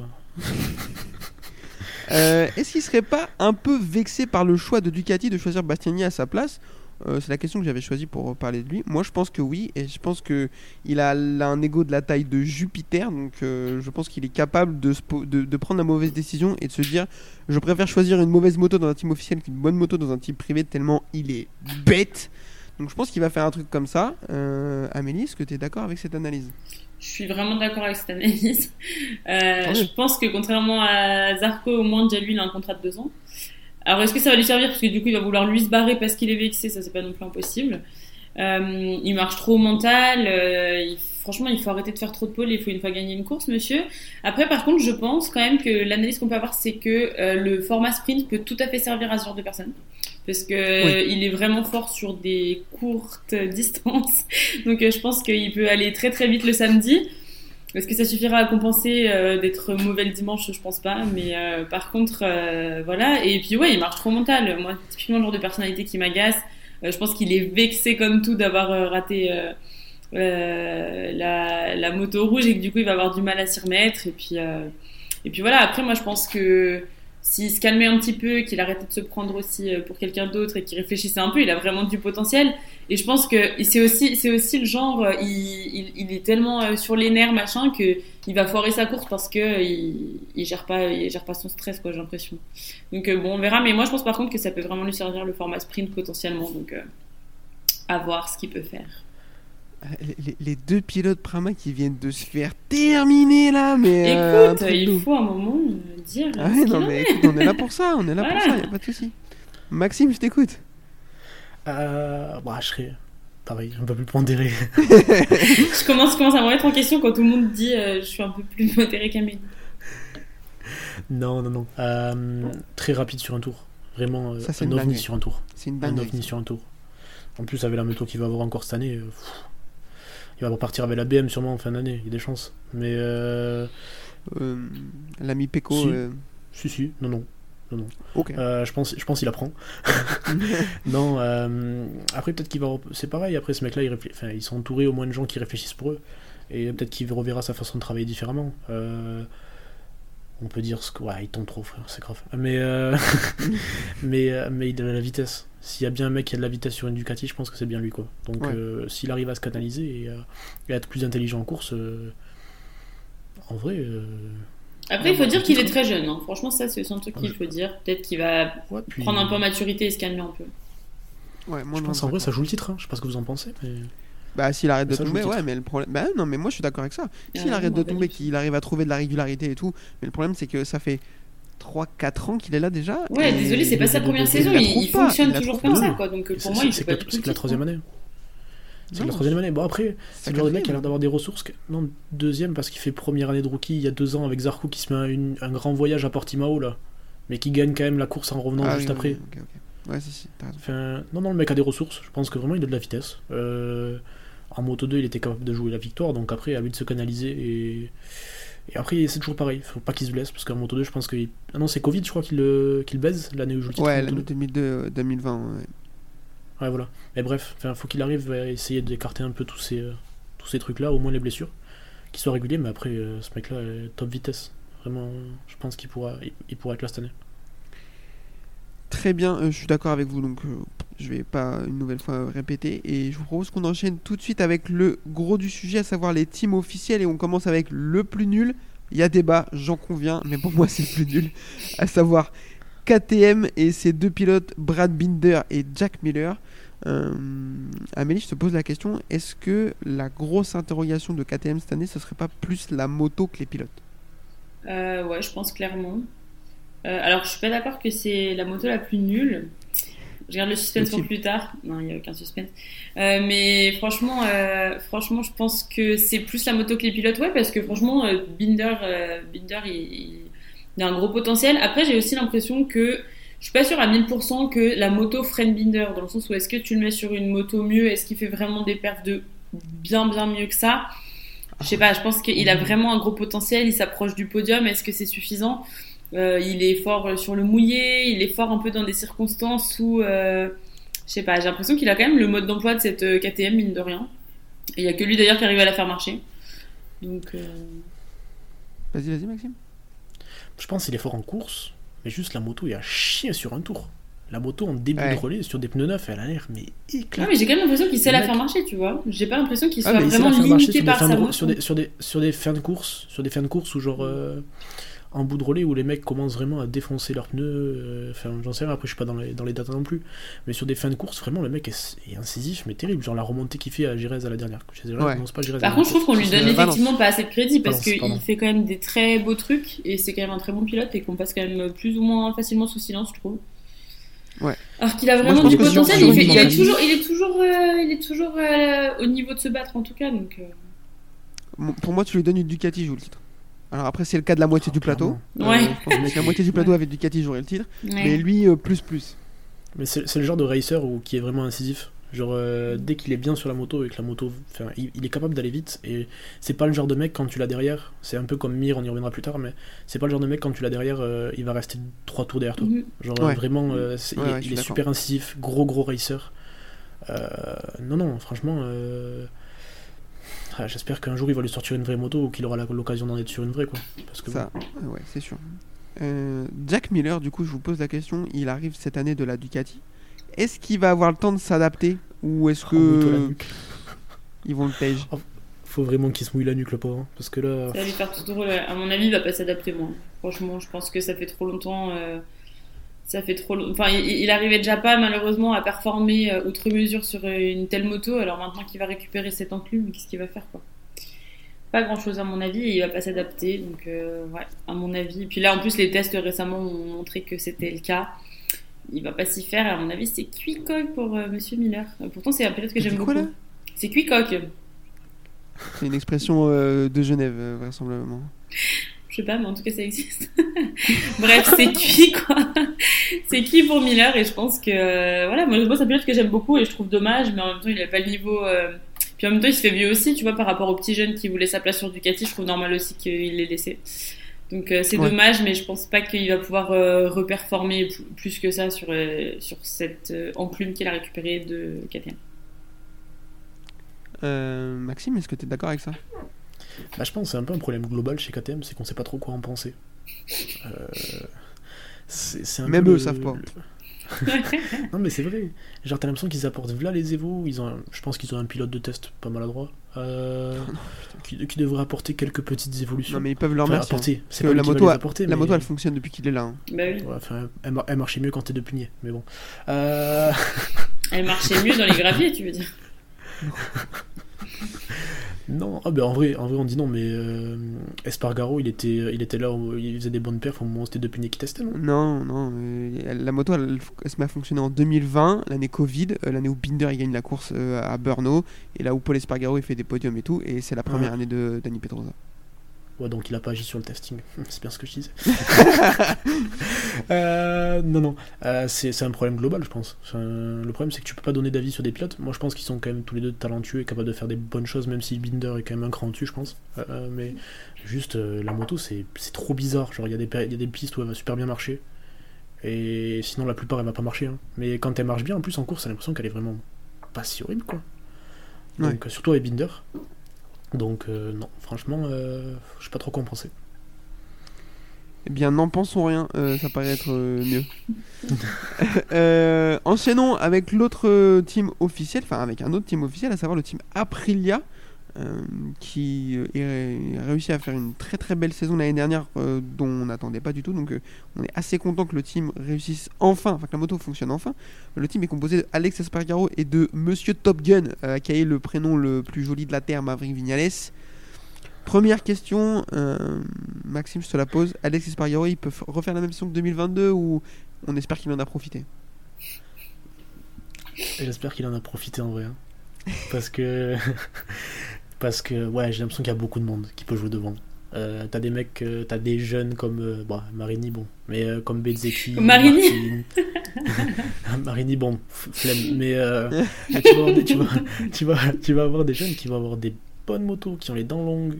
Euh, Après, l'Aprilia, ça se trouve, ça va être une- un avion de chasse, hein. on sait rien, et le mec est là, et puis prouvé- il a prouvé qu'il a la dalle, enfin. Je sais pas, je pense, il y a beaucoup de contenders en vrai, donc euh, il y a tellement- j'ai j'ai l'impression qu'il y a tellement de gens qui pourront être quatrième au championnat, voire plus, que, enfin, je sais pas, je pense que c'est possible, mais ça va être compliqué. Plus que cette année en tout cas.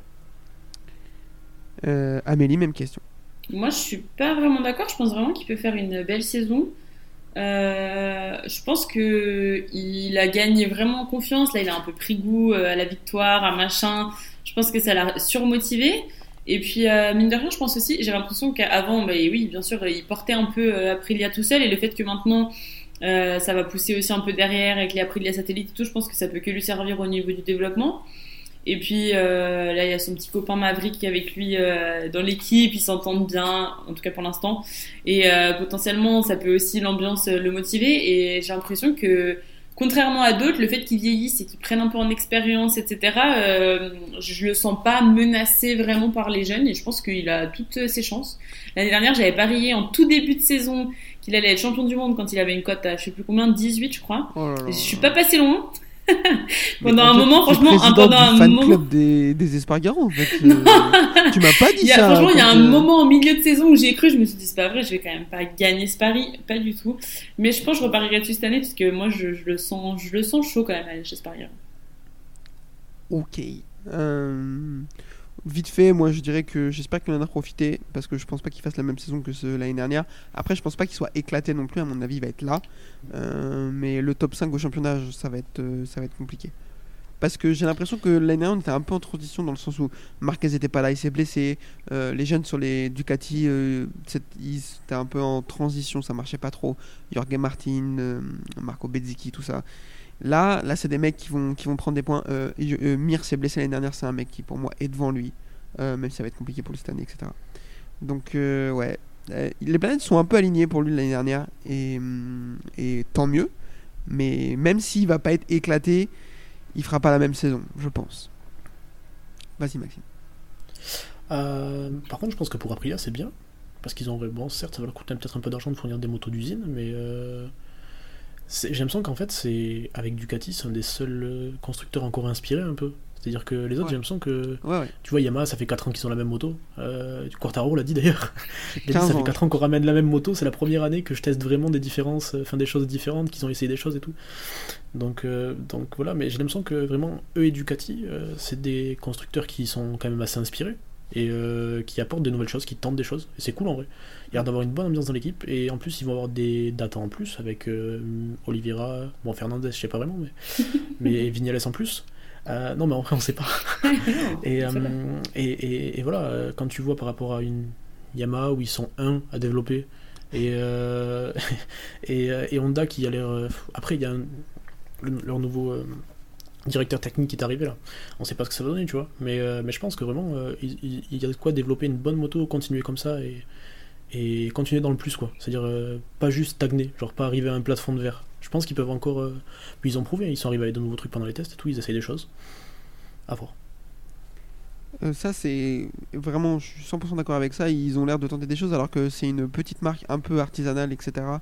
Euh, et pourtant, ils ont pas peur de, de venir et tenter des trucs. On se fout un peu d'eux des fois avec euh, leurs ailerons et tout, mais au moins ils, ils tentent. euh, et c'est pas comme euh, Yamaha qui attend que ça se passe et qui euh, ils misent Ouais. tout sur euh, l'année Et puis mine de prochaine. rien, l'année dernière, nous a quand même aussi bien fermé euh, nos bouches parce que, ouais. parce que Ouais. franchement, euh, ils, ils ont pas fait un peu. C'était pas, ils- d'un seul coup, ils sont un petit peu plus performants qu'avant. C'était vraiment, euh, moi je trouve que c'était une grosse Mm. explosion quoi. Ouais, ils ont fait, ils ont Ils fait ont un step, explosé, ouais. ouais. Ouais, ouais, Ouais. c'est sûr. J'ai l'impression qu'ils ont construit une bonne petite équipe avec euh, des gens qui arrivent bien à travailler ensemble, tout le monde s'entend bien, les pilotes Mhm. s'entendent bien. Alors attends, les pilotes que- bien, ça peut euh, vite euh, parce que bon, ils sont quand même pas non plus les meilleurs euh, caractères non plus là-bas. Mais su- surtout que avec Oliveira qui va pousser au cul et enfin j'espère et, euh, et Fernandez qui risque aussi si ça marche bien et ça devrait tu vois le mec va vite Mm. ça peut créer des tensions genre chacun va vouloir sauver son Mm. cul et euh, ça peut être intéressant mais tu vois, pousser c'est des bonnes ambiances tant que ça va. hein. Dès que ça roule plus, euh, je sais pas si tu te rappelles ce qu'il nous faisait sur la Yamaha là. Ouais, Essayer de cramer le moteur. hein. Ouais, Ah, exactement. tadam, ah, tadam, ah, tadam. Mm. Le mec, Pas c'est au camping bleu, quoi. Exactement. Il a délocalisé en Autriche, ça fait plaisir. Alors là, il, il a fait des vraies dédicaces. Un petit mot vite fait, du coup, on en parle sur Maverick Vignales. Euh, Amélie, je te pose la question qu'est-ce qu'on en attend cette année? Il peut faire quelque chose de bien Revenir à son niveau ou... Moi, je pense qu'il peut vraiment revenir à son niveau. Euh, là, bah, encore une fois, la Aprilia, elle roule et c'est pas approuvé. Donc, euh, donc voilà. Puis lui, mine de rien, c'est quand même un grand champion. Vignales, on l'oublie parce qu'il a eu quand même des moments compliqués récemment, mais c'est quand même un très grand champion. Et moi, je pense que il a encore plus de talent euh, que, que Aleix Espargaro. Alors certes, il connaît moins euh, la moto. Et, euh, et il va falloir peut-être un tout petit peu de temps, mais ce qu'il a montré en fin de saison dernière et là récemment, pour moi, c'est pas ridicule. Et, et ouais, il a, il, a, il a le goût euh, de la victoire et il sait ce que c'est que de gagner. Je pense qu'il il a encore plus euh, peut-être la, la rage que, que Espargaro et je pense qu'il il a vraiment du potentiel. Donc le combo des deux avec euh, une bonne moto qui roule, moi je pense que ça va être intéressant et, et, et je pense qu'il peut, il peut vraiment être compétitif dans les quoi. En, en tout cas dans le top 10, euh, voire dans le top 5. Putain, oui, d'accord, là tu te positionnes un peu top 5 pour Maverick Vignales, Bien c'est inattendu. Non, mais on n'est pas là pour euh, faire semblant. euh, Ah, moi je prends des positions. non, non, non, non. Comme ça, si, imagine une fois il fait un podium, je pourrais dire, ouais, j'avais dit. Ouais, mais j'ai tenté ça avec euh, Paul Espargaro l'année dernière, ça n'a pas fonctionné. Mais bon, faut bien choisir ce qu'on dit. ok, c'est gentil. Euh, je t'en prie, euh, Maxime, dis-nous tout. Mais par contre, on compte sur eux pour pas laisser creuser un gros gap avec Ducati, quoi. Parce que Ouais. j'espère, parce que j'ai l'impression que c'est un peu les seuls qui sont en marge de, de les suivre. Et euh, j'espère vraiment que ça va pouvoir le faire. Limite, euh, enfin, bref, ouais, peut-être que je m'emballe là. Mais euh, j'allais dire, ils sont peut-être armés euh, pour aller chercher le constructeur. Ouais, franchement, franchement, moi je pense que en tout cas en termes de machines, ils sont, c'est les principaux concurrents des Mm. Ducati. hein. Ce qui me fait peur, moi, c'est la fiabilité en vrai. Ils ont, ils ont quand même eu pas mal de soucis derrière. Surtout Vignales, il a été verni, le pauvre. C'est bizarre Euh, qu'il ait pas bah, pété un plomb encore. euh, Mais... Alex euh, Espargaro aussi, hein. il y a des problèmes. Ouais, le- non, son principal problème, c'est quand même qu'il sait pas compter. Ça vient pas forcément de la moto. Celle-là, elle est légendaire quand même. Ah, Faut mais elle faire mieux pas- cette année. elle Parce est- qu'il fera peut-être pas mieux au classement, mais est-ce qu'il fera mieux que ça? Non, mais là, il y non, aura les non. courses sprint, c'est plus facile à compter. Ouais, bah, Mais C'est euh, jamais, hein. non, le constructeur pour après là, j'y crois pas du tout. Euh, pour moi, et je vais vous faire euh, tomber de votre chaise, le, le seul qui peuvent aller les chercher au constructeur, c'est Yamaha. Et pour la seule et bonne raison, c'est que le système de comptage des points du, du constructeur, il est à chier total. Et du coup, euh, juste avec Quartararo chez Yamaha, si Quartararo fait une saison dantesque, et on en parlera tout à l'heure, c'est possible. J'y crois pas, mais c'est possible. Euh, du coup, ils peuvent aller chercher le titre constructeur. Alors que, enfin voilà. Mais c'est juste parce que le système de décompte des points est catastrophique. Mais euh, Franchement, moi, si Yamaha gagne le titre constructeur, j'arrête de regarder ce sport. hein. Franchement, il n'y a rien de plus éclaté que ça. euh, prenez note, euh, ça pourra nous intéresser à la fin de l'année. J'ai pas dit que j'arrêtais de participer euh, ici. Hein. Oui, bah que écoute, j'arrête tu de participes regarder. sans regarder les courses. Tu, voilà, tu participes sans regarder les courses, tu seras pile dans le thème, il n'y a pas de souci. imagine, tu gagnes un championnat par équipe avec un seul gars. ouais, bah c'est exactement ce qu'ils ont par fait. équipe, euh, tout Bah, de toute façon, si, si Yamaha gagne, ce sera forcément avec un seul gars, hein, vu que c'est avec qui d'autre. Ouais, Morbidelli. Qui? Tout seul. Qui ça? Calmez-vous les enfants, on va en parler. Euh, passons aux trois derniers euh, bouts de steak et euh, notamment euh, vraisemblablement la moto la plus éclatée du plateau d'après notre amie Amélie ici présente. J'ai jamais dit ça. la Honda. Tu penses, à, tu penses à la Ducati du coup peut-être? Bah, bien sûr. Euh, La Honda officielle Repsol, d'ailleurs toujours aussi moche, mais c'est un autre débat, qui sera composée de Johan Mir et Marc Marquez. Parlons de l'ami Johan Mir, champion du monde 2020, Gro- saison complètement ratée l'année dernière avec une grosse blessure. Peut-il redevenir une des forces majeures du plateau sur ce très tôt? Maxime, je te pose la question. Déjà, je le trouve pas moche, moi. Mais euh, Johan Mir, non, ça va, franchement, il est ok. non, la moto, elle est pas. Ah, pardon Franchement, moi, je préfère Joanne que la moto. Hein. Franchement, franchement, les gens rouges tuning, moi j'aime bien. Euh, Non, non. euh, pff, Compliqué lui aussi, hein. c'est un peu au tiède, hein, franchement. euh. Et quand il a du caractère, c'est vraiment pour dire de la merde. Enfin... Ouais, C'est giga pas, dur. C'est un peu, c'est un, c'est un peu le, le champion qu'on comprend pas par excellence. Tu parles de je sais pas Mir comment l'expliquer, mais. Ouais, ah, pardon, je croyais que tu parlais de Marquez. Je me suis dit, il va où avec vrai que- Oh, analyse bah là, j'aurais, dégoupillé là. Ouais, je comprenais pas ce qui se passait. Marquez au tiède, bon frère, ah, là, non. Ouais, on comprend pas pourquoi a c'est vraiment champion, on huit sans comprend faire pas. exprès, vraiment. non, non, bah, vraiment, ouais, Mir, c'est. Ouais, c'est- T'as l'impression qu'il a été un peu là. bah, Enfin, le mec est champion avec une victoire, donc. euh, Mais bon, il était constant, il était là, incisif quand il fallait, bref. Mais par contre, c'est le genre de mec, voilà, s'il a une bonne moto, racer en confiance, euh, c'est pareil que Binder, tu vois, je le mets dans la même catégorie où vraiment, tu le gardes pas trois tours derrière toi, quoi. Euh, Ouais. il, passe, il se fait de la place, euh, gros racer. Euh, mais j'ai peur pour lui, hein. j'ai peur pour lui. J'ai vraiment, tu sais, j'ai presque plus peur pour lui que pour Rins. Hmm, Ouais, j'ai même- combat, c'est pas mes- pas petits frères. hein. Ah, C'est bien, c'est bien le même problème. Ouais, je suis. bon, Pour moi, ils sont. Ouais, mais il a plus à perdre. sac. Il arrive là avec un statut de champion du monde, on attend des choses de lui quand même. hein. Et, de Et chez Honda officiel. Et de Honda officiel. Et chez Repsol, ouais, je suis. Et ouais, on se dit peut-être vu- lui c'est le futur euh, espa- espagnol, champion du monde. euh, si Marquez se répète, on sait pas, tu vois, mais. C'est. Ouais, je sais pas. Il a, je pense qu'il a plus à perdre que, Mir, que Rins en tout cas. Euh, Amélie, même question. euh, the floor is yours pour euh, Johan Mir. Je suis assez d'accord qu'il a plus à perdre peut-être que Rins parce qu'il a ce statut de champion. Mais en même temps, euh, est-ce qu'on en attend grand-chose même avec ce statut de champion? Je suis pas sûre de toute façon. Et euh, bah, il a le même problème de passer euh, bah, sur le B4 aussi, donc je suis pas sûre qu'il va s'y faire.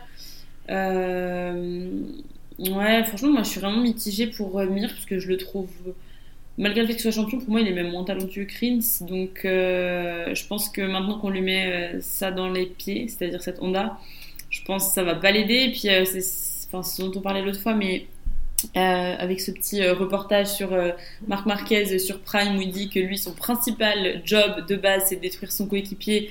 Franchement, Il t'as va pas envie, t'as cerveau. pas envie de rentrer dans le box.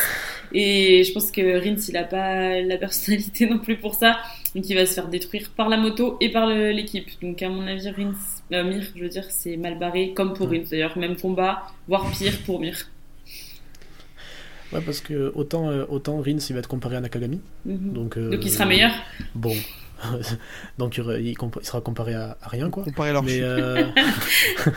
mais, mais il faut qu'il. Enfin, la pression est double. Enfin, tu es champion du monde, tu rentres dans une équipe usine, on attend de toi que tu sois fort et tu vas être comparé à Marquez. Et en plus, il va vouloir te détruire.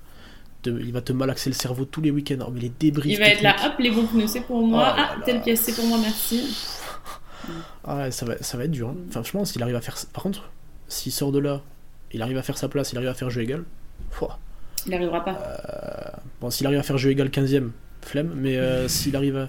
s'il arrive vraiment à. T'imagines, enfin, t'imagines, je pense que ça arrivera jamais, mais t'imagines Marquez qui va jouer des victoires contre Mir, c'est. Franchement, si tu regardes un peu il, non, qui, là, a, qui, a, déjà été euh, un coéquipier de Marquez et a été compétitif? Pedrosa. Le dernier, c'est Pedrosa. Ouais, et c'était il y a longtemps. Parce que c'était Pedrosa au début, parce que même Pedrosa à la fin, euh, Marquez. Euh... Ah, il lui a malaxé, il ouais, a malaxé son cerveau. Franchement, ah, ouais, ça n'a pas été Pedrosa longtemps. Crânien, hein. il a fait quelques massages crâniens, le pauvre. Ouais, 2013, 2014, 2015, c'est. En fait, 2013, 2014, c'est fort.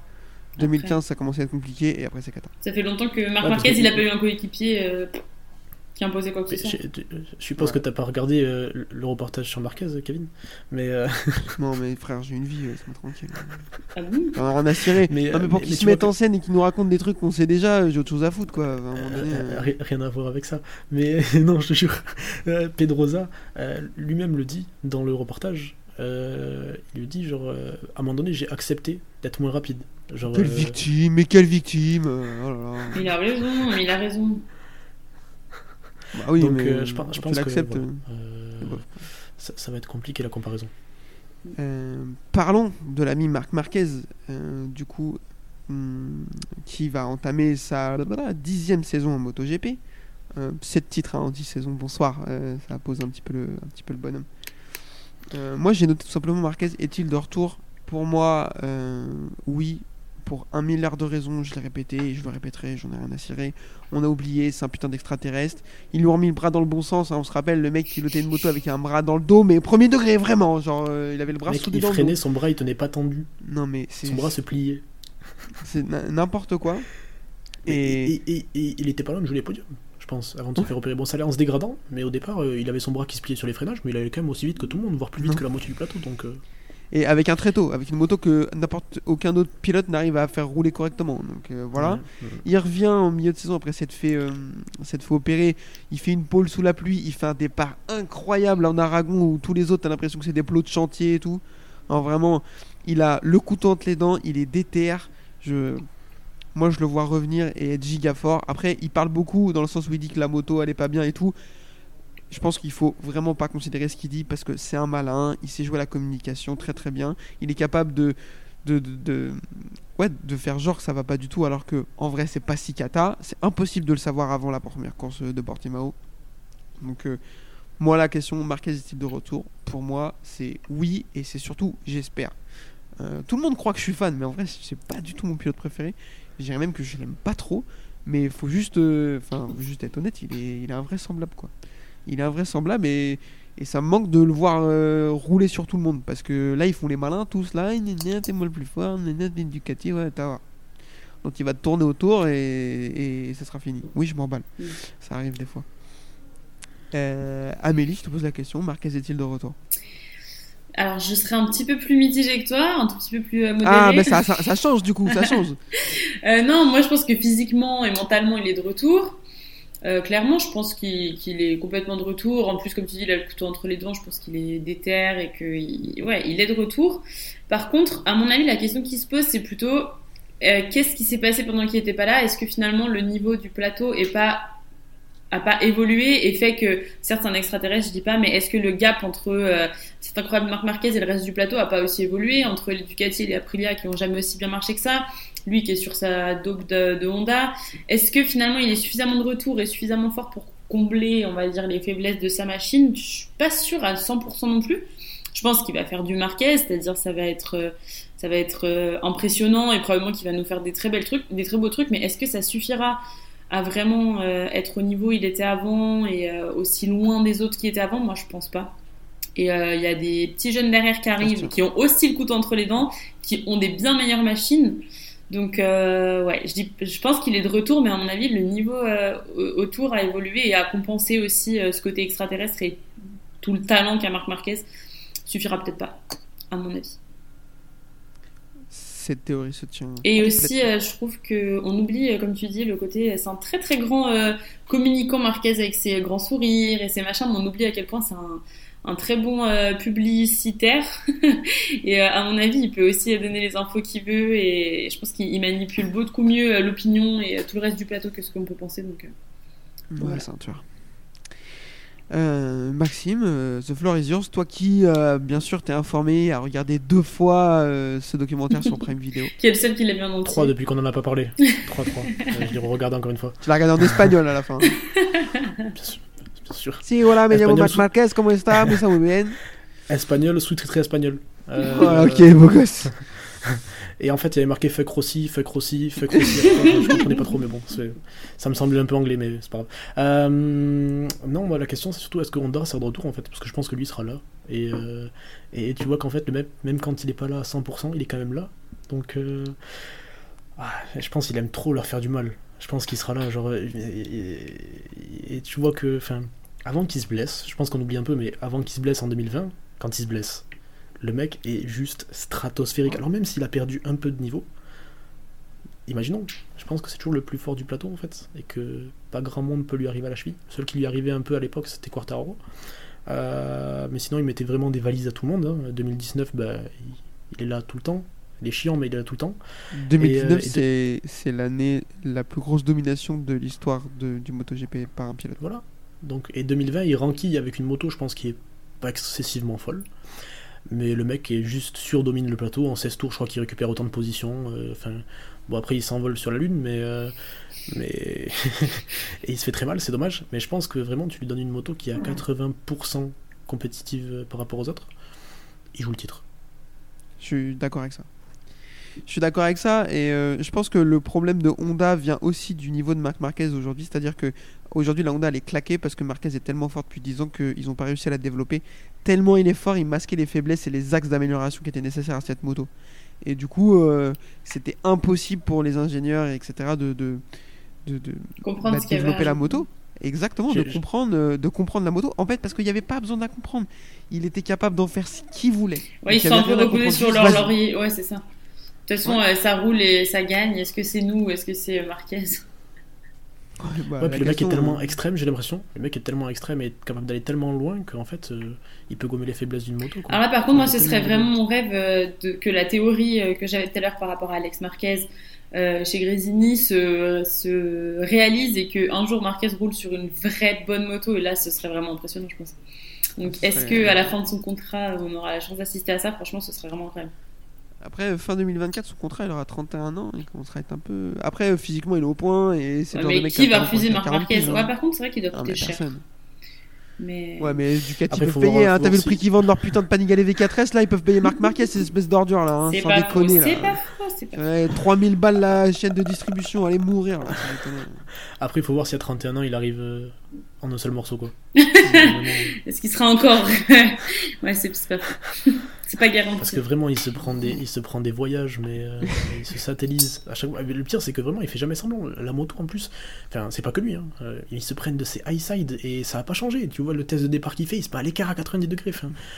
Alors apparemment, c'était un problème dans la programmation du départ ou je sais pas quoi. Enfin, mais- mais- mais- enfin, ok, il est très bon en com. S'il a fait esprit de rater le départ comme ça, Mais il a fait exprès aussi de enfin, se blesser pendant deux ans. je pense, je c'est pas possible. Voilà, c'est ça pour revenir et montrer à tout le monde qu'il est meilleur. Genre, enfin, C'était risqué, que- mais je pense que ça va se vraiment, il met, il- il met à peu près une vitesse à tout le monde sur le plateau. Ouais. On est d'accord. Euh, Avant-dernier team dont on doit parler et sur lequel il y a des choses à dire, le team Yamaha composé de Franco Morbidelli et Fabio Quartararo. Euh, Composé de Fabio Quartararo et Fabio Quartararo. voilà, c'est à peu près l'idée.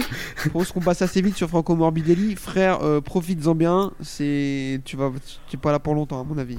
Oh mec, on n'en attend rien, mais on va quand même être déçus. là, là, ça prend tout son sens. Là, non, c'est sur lui que ça marche le mieux. Mec, il a, fait, mais, il a fini les tests 19ème. Alors on fait une devinette. Derrière lui, qui c'est qu'il y a? Il y en a deux qui sont pilotes titulaires. Ah, Il y a, il y a Didier. Antonio qui a fait que qui a fait que une demi-journée de test, qui a un trauma crânien, le pauvre. Auguste Il a Fernandez. cette saison. Il y a Fernandez, oui, mais il y en a un autre. Euh, Non. Nakagami. Nakagami. derrière, derrière, Je suis imprenable au quiz, vous devriez le savoir. T'as un rookie et son copain de. Ils sont là parce qu'ils sont là. Euh, voilà, c'est. Putain, mais- il- enfin, Morbidelli 2020, il est passé où? Bah, il a- même il lui, est il sait parti pas, hein. vaches. Ouais, même lui, sais c'est pas, même lui, c'est pas. En fait, euh, en fait, euh, son problème, c'est lui, il aimait être chez- euh, quand c'était Petronas, mais depuis, euh, désolé, mais il a rien fait. Quoi. Mais le truc, c'est que. Enfin, surtout que c'est incompréhensible parce que Quartararo marchait aussi bien que lui, voire moins, du coup, parce qu'il finit derrière lui au championnat Mhm. sur cette année-là. Bon, il y a des trucs à prendre en compte, mais. Et Quartararo marche toujours aussi bien sur la Yamaha, Oui. mais lui, il y a eu un arrêt quelque part. Et. Tout- En fait, tout était dans son genou. Et depuis qu'il l'a blessé, bah, pff, il n'y a plus rien. Il avait le talent dans, dans- sous le ménisque. Il a, per- il perdu ménisque et cheveux, c'est parti. c'est pour ça que Bezzeki reste en Sean Paul, cousin. Vraiment, te rase pas, fais pas l'erreur. Euh, bon, parlons de notre ami euh, Fabio Quartararo. euh, Attends, attends, qu'est-ce que 2000. quand même S'il te- s'il te 2000. plaît, je suis désolé, je te coupe. Mais toi, qu'est-ce que t'en penses Je veux quand même De t'entendre. le- Morbidelli Ouais. Mais Non, mais j'ai envie de crever. Enfin, Moi, bien en, résumé. de- en 2000 en 2020, c'est un pilote, c'est un pilote que j'aime beaucoup. Je trouve qu'il dégage une sympathie. Il a un style sur la moto, il a pas peur et tout. Vraiment, De j'aime bien. En 2020, j'ai bien aimé ce qu'il fait. Il gagne des courses sur la Petronas et tout. Il est deuxième au championnat. Il est pas si loin de Mir. Enfin, vraiment, Je trouve qu'il a du Et- peps, ce gars, genre. Il- Il, exactement. est là, cheveux au vent, blablabla. Charismatique, ouais, hors, hors- hors retard aux interviews. Bonne ambiance, ouais. les, les Air Jordan et tout. Moi j'adore. Et là, derrière, le mec, le néant absolu. Genre interstellar, le garçon. C'est une dinguerie. Puis, t'as pas, t'as pas, enfin, je sais pas, on voit pas beaucoup de choses passer sur lui en France, mais t'as pas l'impression que, bon ben, il est cool, quoi. C'est pas grave, on est 21ème. Ok. Ouais, c'est vrai, c'est vrai qu'on en- on sait pas ce qu'il en pense en vrai, parce que franchement, il, dev- il pourrait quand même dire Apparemment, quelque chose. euh, Et- il a fait une deck là en disant que oui, il faut combler l'écart, on a une seconde. Bah, j'aurais pu le dire ça. Ouais, mais tu vois, par rapport à d'autres qui ont toujours mais la bouche ouverte, euh, alors qu'ils ont des perfs beaucoup moins lamentables que ça, c'est quand même bizarre qu'ils s'expriment pas plus. c'est vrai. Puis en plus, c'est- enfin, c'est le on est à une seconde d'un côté du box, quoi. C'est-à-dire que. on- enfin, à à l'époque, il y avait, à l'époque, il y avait, il y avait Binder et Dovizioso avec lui. Mais euh, enfin, quand tu vois que Crutchlow, il arrive et il est meilleur qu'eux, alors que le mec a 155 ans, il est juste pilote de test. ils l'ont sorti du musée MotoGP, ils l'ont mis sur une moto, ils l'ont décongelé, genre. Et il, a, il est arrivé là. Il, Il a fait mieux, et il a fait mieux. J'ai l'impression que, enfin, pour conclure sur Morbidelli, j'ai l'impression que sa carrière c'est une escape game. Genre, il a- mais il arrive pas à sortir. Euh, euh, parlons donc du deuxième pilote de, enfin, deuxième, premier pilote de cette Yamaha, Monsieur Fabio Quartararo, l'ami Fabio Quartararo. Je mets des guillemets ami parce que vous allez voir, ça devrait moyennement se passer. La question elle est simple, Amélie, je te la pose. Est-ce qu'il a les armes pour se battre pour le titre cette année? À mon avis, non. Je pense qu'il a pas les armes autant que ce soit sa moto. Septième, de toute façon, elle avance pas. Ils ont pas l'air de trouver de solution. Après, je peux me tromper parce qu'ils ont toujours plein de nouvelles idées, mais en fait, euh, comme dirait Fabio, ça fait 4 ans qu'il leur ressort la, ressort la même moto au micro-ondes, quoi. Euh, pour moi, il a, il a pas la vitesse qu'il faut. En plus, Quartararo, il marche euh, au mental, donc là, il commence à être saoulé, il commence à tirer euh, à balles réelles sur Yam dans les interviews, machin. Donc, à mon avis, la dynamique, ça va pas les aider. Euh, en plus, ils ont Morbidelli qui fait juste rien, comme euh, mentionné juste avant. Donc, euh, ça aide pas pour les data ni rien du tout. Donc, à mon avis, Quartararo, il a pas du tout les armes face à des machines de guerre comme Marc Marquez sur une Honda claquée, mais c'est lui la machine de guerre, ou les machines de guerre des Ducati. Il a pas les armes, à mon avis. Et puis, il, va il va être saoulé, il va acheter son casque à travers le box, il va aller euh, tirer des coups de pied dans les portes à la FIM pour euh, dire de machin euh, qu'il est pas content. Bref, pour moi, Quarta, il ferait mieux de changer de marque parce que là, il peut plus rien faire chez Yam. Il, il l'aide pas et lui, il s'aide pas. Ok, et eh ben écoute, c'était plutôt clair. Maxime, qu'est-ce que tu penses de la saison? Qu'est-ce que tu attends de Quartaro cette saison? Ben, attendre de lui, euh, je pense que c'est ben, du coup euh, avec Marquez un des plus talentueux du plateau, donc euh, on peut attendre de lui qu'il qu'il gagne, forcément. Mais après, bon, il est un peu dans une équipe de clowns, j'ai l'impression.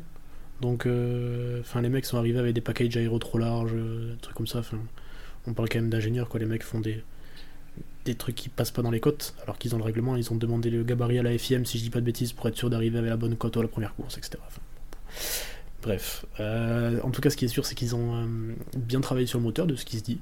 Euh, c'est le seul sujet que j'ai travaillé. hein. Donc, j'en parle. Ils ont l'air d'avoir bien travaillé le moteur. Ils, avaient, ils ont eu du mal pendant les, toutes les journées de test, à part le dernier jour à Portimao, la dernière demi-journée, où en fait, ben, Yamaha, ils ont réchauffé des vieux trucs. hein. Ils ont gardé le nouveau moteur, ils ont gardé le nouveau châssis, mais ils sont repassés sur des settings et le pack aéro de l'année dernière. Donc bon, apparemment ça va mieux, mais est-ce que du coup t'es pas limité? Enfin, les mecs ont passé un hiver à chercher dans le mauvais sens, j'ai l'impression. ils ont sorti quand même, ils ont pensé à Morbidelli, je pense, parce qu'ils lui ont sorti un banc, euh, une deuxième place à l'arrière. hein, quand il lui mettra un tour, je pense qu'il pourra le prendre en passant, histoire de, ben voilà, assis-toi avec moi, je t'amène, ça va vite. Tu sais qu'en vrai ça peut aller vite. Il peut- du coup, il va lui montrer, il va dire oui, oui, ça peut passer à cette vitesse dans ce virage-là. Voilà, donc après ils peuvent aller faire des tours de Rocco, tout ça. euh, premier tour de FP1, terre passe par là, et pas à freiner à cet endroit.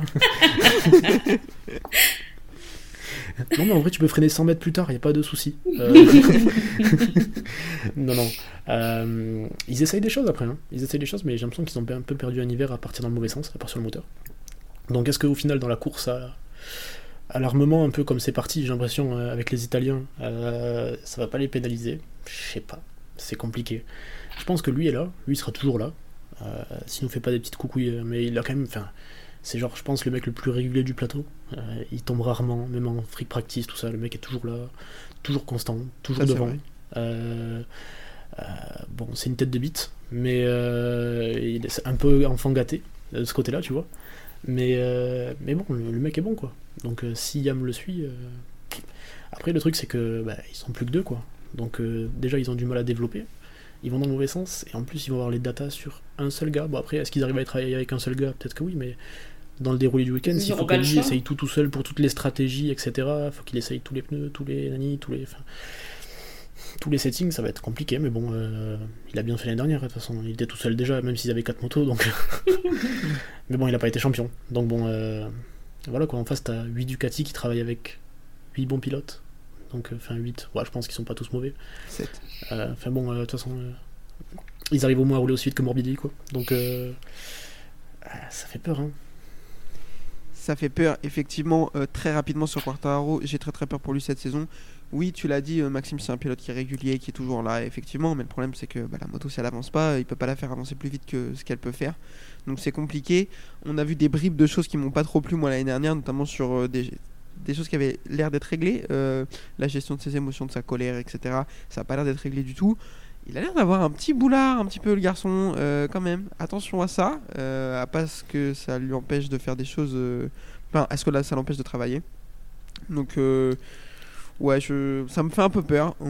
Comme Zarco, on va lui souhaiter de nous faire mentir. Mais, mais j'ai peur que les faiblesses de la moto cumulées à son état d'esprit qui semble être pas dans le bon sens, euh, ça fasse trop de choses pour affronter Bagnaia, Bastianini et Marc Marquez. Marc Marquez.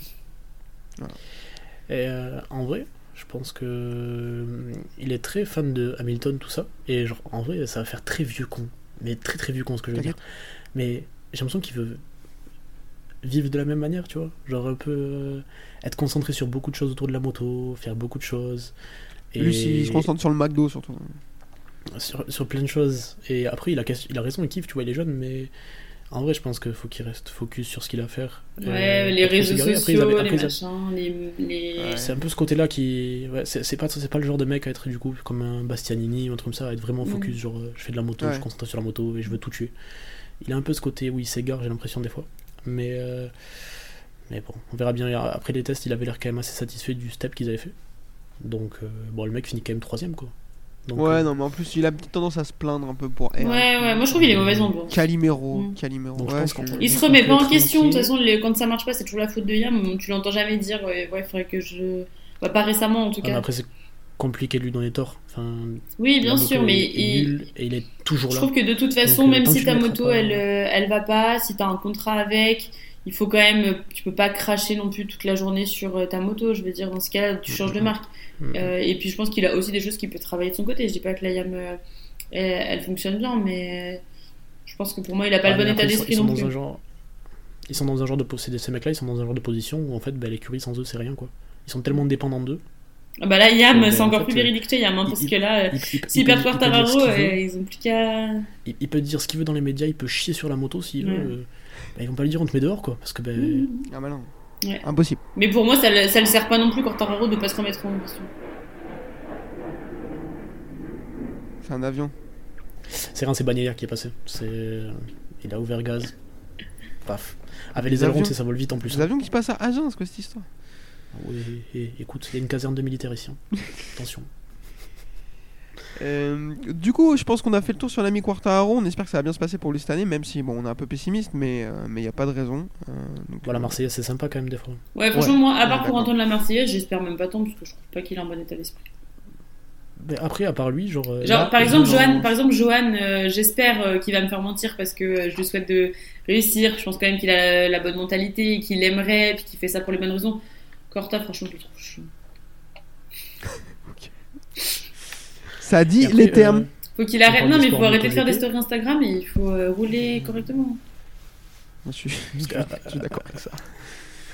Après, dites-vous que, si on n'a pas lui, D'ailleurs, c'est un sujet, ouais, c'est un sujet dont je voulais vous parler. Quand euh, Johan aura été mis dehors et qu'il ne restera que Quartararo qui fera des stories Instagram, il va rester et- qui derrière qui de suite, pousse pas si vite. Personne du tout. Ouais, voilà. Ouais, mais il, il bah, pousse le classement toujours plus bas. C'est-à-dire qu'en fait, euh, il a réussi à faire 27ème sur 27. Euh, der- der- enfin, je vais rien dire, mais bref, euh, au fond, ça aussi c'est compliqué. Hein. Ouais, on, bon. on en reparlera en temps voulu en Moto 3, mais oui, c'est très compliqué. On est d'accord. Euh, je vous propose qu'on termine avec le dernier team, à savoir le team officiel Ducati, composé de deux machines qui sont étonnamment des Ducati. Vous l'aviez pas vu venir, et oui, je suis incroyable. Et les deux pilotes, Francesco Bagnaia et Enea Bastianini. La question, elle est simple, Amélie, je te la pose. Est-ce que Bastianini, il est aussi fort que ça, et est-ce qu'il peut tout de suite casser les couilles à Bagnaia? Moi, je pense qu'il a la capacité d'être performant très rapidement. Il avait une GP21, il va avoir une GP23. Il y a un tout petit changement, mais ça va pas, c'est pas comme, euh, comme s'adapter euh, complètement. Euh, il est de toute façon très fort. Il était, il était extrêmement fort chez Grésini, donc euh, je pense qu'il a du potentiel, il a du talent. Il a la grande gueule qui va bien pour déstabiliser un petit peu Bagnaia. Il essaye déjà euh, de montrer qu'il n'est pas impressionné. Après, il faut aussi euh, pas oublier qu'il a la pression d'avoir eu la combinaison rouge. Tout le monde la voulait, c'est lui qui l'a eu. Maintenant, il va falloir assumer. Pas d'excès de confiance, pas, euh, pas non plus sur les, les, les premières courses euh, penser que t'es arrivé parce que ça y est, t'es chez Ducati. Et, et ils peuvent avoir vite fait aussi, euh, tu vois, des George Martin de dire, écoute, euh, lui, enfin, je veux dire, George Martin, il a beaucoup George. moins de pression. Hmm? George. George, George Martin, Jorge Martin, il a Merci, merci. Jorge Martin bon a français, fais un- beaucoup moins de pression, a beaucoup moins de pression à mon sens que euh, que Bastia, puisque euh, une fois que tu l'as eu, il faut aussi montrer que tu la mérites. Et, euh, et je pense que Bastia, il est aussi jeune, il faut pas qu'il se laisse déstabiliser. Et le côté un petit peu grande gueule, j'ai pas peur des consignes de course et j'ai pas peur de ci et je vais mettre la pression à Bagnaia, je pense que ça peut aussi le desservir. Donc euh, on verra. Après, oui, il, il a aussi tout dans les mains pour faire quelque chose de bien. Maxime, euh, je t'écoute sur Bastianini. Qu'est-ce que ça va donner cette année? Ah, s'il y en a bien qui a la pression, par contre, on parlait de mecs qui n'ont pas la pression, mais lui. Ben, je pense qu'il avait du problème à être régulier. euh, il avait des problèmes à être régulier dans une, écurie où c'était lui le leader et il avait, il avait aucune pression. Donc, euh, je pense que sa régularité va être mise à dure épreuve. Je sais pas si ça se dit. Ouais, ce c'est bon, c'est bon. Rude C'est bon, t'inquiète. épreuve. Rude épreuve, On j'ai a dit dure épreuve, ouais, très bien, on est là. Euh, et euh, non, non. Euh, j'ai l'impression que ça va être compliqué pour lui quand même. Parce que euh, s'il y a bien un guidon que quelqu'un veut et qui peut sauter parce que beaucoup de gens le veulent. Genre, je pense que si, euh, bah, si Ducati dit Bastianini en a marre, je pense que n'importe qui dans le paddock dit oui. Genre, euh, enfin. parce que même si t'es Marquez, que t'es installé chez Honda qui te donne des millions et des millions et des millions, euh, je pense que tu le refuses pas quoi. Donc euh, non non, il a une grosse grosse pression. Après, euh, s'il commence bien, par contre, euh, qu'il commence à manger un peu le cerveau de de, de Bagnaia, ça peut être bien parce que je pense qu'il est vraiment pas. Ça, moi, j'y crois moyennement. J'ai pas l'impression que Bagnaia. Ah, moi j'y crois. Moi, moi, je pense que. Bagnaia vraiment, quand ça pousse tous dans le même sens, comme en fin de saison, euh, ben, et que t'avais juste Bastianini qui essaie de lui mordre les mollets là, qui était là, j'arrive l'année prochaine, et regarde, je suis là, qui essaie déjà de le, de le travailler un peu. Euh, mais quand ça pousse dans le même sens, le mec c'est une machine. Ouais, moi j'ai pas l'impression que c'est du genre à trop se déstabiliser. Je, je trouve pas qu'il est du genre fébrile Wow. non plus. Oui, je dis pas. Bon, Putain, moi, je Fébrilux, hein, le type quand même, hein, et sponsorisé. euh, moi, moi, je, moi, je pense qu'il peut le, que Bastiani peut le matrixer. Il a déjà commencé des déclats, même il a même pas peur de parler sur Marquez et il tout aime ça, c'est trop une ça. erreur. Mais il ouais, aime putain, trop ça. il, a, il, il Ouais, mais justement, je trouve c'est un peu trop gros. euh, Enfin, tu sais, euh, Bagnaia, il est quand même installé chez Ducati. J'ai pas l'impression qu'il va non plus euh, se laisser faire par un gamin qui parle dans la presse en disant euh, moi je suis ci, moi je suis ça. Non, c'est pas faux. C'est pas faux. Moi, mon, mon, mon pari, c'est euh, au Mans, il y a un mur entre les deux stands. Ouais, parce que je pense que, ouais, je pense que déjà, déjà, ils s'aiment pas trop. Je pense, ils le montrent pas et tout, mais on voit des petites bribes de choses et je crois qu'ils s'aiment pas. Euh, on voit une, une- j'ai en tête une image où Bagnaia il demande à, il demande à Tarzozzi Siabati, il regarde, il fait non mais Bastianini, il est avec moi ou contre moi et tout, tu vois. Vrai. Et ouais, je pense que ils s'aiment pas trop. Je pense que Bastianini euh, a le level pour casser les couilles à Bagnaia et a le mental oui. que Bagnaia n'a pas. Euh, Bagnaia, il- on l'a vu plein de fois craquer mentalement. Donc euh, je pense que ouais, ça va, à mon avis, ça va nous distraire. J'attends que ça, moi, depuis le début de la saison. Le truc, qui- j'attends le plus, c'est la bagarre entre les deux Ducati officiels. Et ils sont capables de vampiriser le truc et de, dans le worst case scénario, de faire en sorte que bah, tout va partir parce qu'ils peuvent pas se sentir, qu'ils n'arrivent pas à travailler correctement, qu'ils n'arrivent pas à développer la moto et que dès qu'ils se croisent sur la piste, c'est pour se mettre des coups de carénage. Quoi. Ce scénario existe vraiment. Je pense qu'ils ont intérêt, quand il y a des nouvelles pièces, les apporter en double. Parce que. Ah bah non, mais là, s'ils veulent, non mais après, s'ils veulent à Ducati aussi de gérer ça correctement, pas comme Yamaha à l'époque de Rossi Lorenzo, parce que s'ils gèrent n'importe comment, ça va être la guerre et là ils vont dans le mur. Donc là, il faut vraiment qu'ils gèrent ça. Après, je fais. Ouais, non, j'allais dire, je fais confiance à Ducati quand tu vois comment ils ont géré. Euh, Oh, c'est des Petrucci Italiens quand même, on sait jamais, hein. c'est une galère, c'est une galère. Après, la l'avantage des Ducati, c'est qu'ils sont tellement nombreux derrière, euh, enfin, ils sont tellement nombreux euh, là-dedans que même si ça va pas entre eux, euh, ça pousse tellement euh, derrière, il y en a tellement sur le plateau que. Ouais, mais avantage ou pas, parce que du coup, quand t'arrives dans une. Quand t'es l'écurie usine, que tu domines autant, mais je pense que c'est des mecs quand même assez fiers. hein, Ouais. tu vois comment- Ouais. Mm. Euh, déjà, ils sont 92 à être patron là-dedans. Je sais pas qui c'est qui domine qui, mais. Mais. euh, je sais pas qui c'est le vrai patron là-dedans. Mais. Euh, Personne, même eux, ne le savent pas. Mais euh, ça- je pense que ça peut être vite être le bordel, hein, parce que t'es une écurie usine, je pense qu'ils sont quand même très fiers d'eux. T'arrives, c'est Martine qui prend le titre. Ah, ça fait désordre quand même. ça fait désordre. hein. Mais ils le C'est laisseront la pas prendre des le ordres, titre, ils vont donner les consignes et ciao. Oui, mais enfin, Martine, euh, tout Martine qu'il est, euh, si euh, il commence à jouer le titre, il va pas leur dire bah, bah non, du coup je vais m'écarter. Enfin, je pense que les mecs c'est des compétiteurs. Et euh, Ouais. à moins qu'il lui mette Tu des cailloux dans le regardes, moteur, euh, mais bah, c'est bizarre. Après, peut-être son moteur il va casser des fois. Mais, Ouais, euh, c'est ça, c'est ça. T'inquiète pas qu'ils ont d'autres façons de le gérer que juste le pas, le pas noter. mais je hein. pense que ça peut être vraiment un sacré bordel. hein. Moi, ça va être Je intéressant. pense que ça peut être vraiment un sacré bordel. Et je vous propose qu'on termine avec l'ami Francisco. Francisco euh, Bagnaia, j'ai pas de traduction française pour ce nom. Francis, Francis, Francis, euh, Francis Francis. Bagnaia, bien, euh, bien, euh, bien éventuellement. Euh, Amélie, je te pose la question est-ce que c'est tout droit pour euh, Francis ou est-ce que, ben, entre autres de Bastianini, euh, il va avoir des problèmes? Moi, je pense que c'est quand même relativement tout droit. Euh, je veux dire, il a tout ce qu'il faut pour reconduire son titre. Il a la bonne machine, il a la confiance, il sait comment faire. Alors certes, il y a de la, grosse concurrence sur le plateau, il y a du potentiel partout et euh, il faut pas non plus qu'il se déconcentre. Mais disons que s'il le reconduit pas, c'est qu'il aura quand même pas été bon parce qu'il a tout ce qu'il faut pour reconduire le titre. Euh, son pire ennemi, c'est lui-même euh, tomber, être déstabilisé. voilà, pas, travailler correctement, j'en sais rien, mais la seule personne qui peut l'empêcher d'avoir reconduire son titre, à mon avis, c'est lui. Il a tout ce qu'il faut entre ses mains, donc à mon avis, il y a de bonnes chances qu'il le reconduise. Après, on verra. Euh. Et puis encore une fois, je pense qu'il est très installé euh, dans son petit box avec sa Ducati, il sait comment ça marche. Et je suis même pas sûre que des gens comme, Bas euh, vont réussir à le déstabiliser trop. Donc, pour moi, il y a quand même de bonnes chances que ce soit lui, celui qui gagne. Maxime, je t'en prie, même question. Ouais, non, j'ai l'impression que il y a pas beaucoup d'outsiders pour euh, pour jouer des victoires, etc. et se montrer, mais il y a pas beaucoup d'outsiders pour jouer le titre. Je pense qu'il en fait partie clairement et euh, il a été régulier pendant tous les tests. Le mec a l'air serein, installé, il est champion du monde en titre. Je pense qu'il se fera pas, même s'il se fait rouler dessus par euh, sauf si vraiment il se passe un cataclysme, il se fera pas sortir. Donc il est quand même assez serein. Je pense que au pire de toute façon, si l'autre lui casse les couilles, euh, il va cloisonner, il va cloisonner, travailler de son côté, euh, essayer d'être le plus tranquille possible. Euh, Après, même si tu peux pas être imperméable à tout, à un moment donné, si tu fais rouler dessus, ben, voilà. Mais je pense qu'il est quand même assez serein. C'est, c'est, ben, on, on l'attend lui, quoi. C'est vraiment. Dans, dans la physionomie que ça prend, euh, s'il est pas champion du monde, c'est une surprise. Euh, ouais, je suis 100% d'accord avec ça. Euh, je finirai juste en disant que s'il n'est pas champion à la fin de la saison, je pense que c'est plus lui qui l'aura perdu que quelqu'un d'autre qui l'aura gagné. Oh, c'est pas sûr. Oh, c'est pas sûr. Mec, Parce qu'en vrai, il est fort, mais Bastianini peut être énorme, genre. pour Il peut moi, faire une très bonne saison, ouais. Mais juste, genre, euh, être. être en dessous. Parce que l'autre, mais tu sais pas comment. euh, oh, Ouais. Non, moi je pense que 2021, Kevin il a raison dans le sens où si, si Bastianini était champion à la place de Bagnaia, c'est que Bagnaia a pas réussi à, à tenir plus que Bastia était au-dessus à mon avis.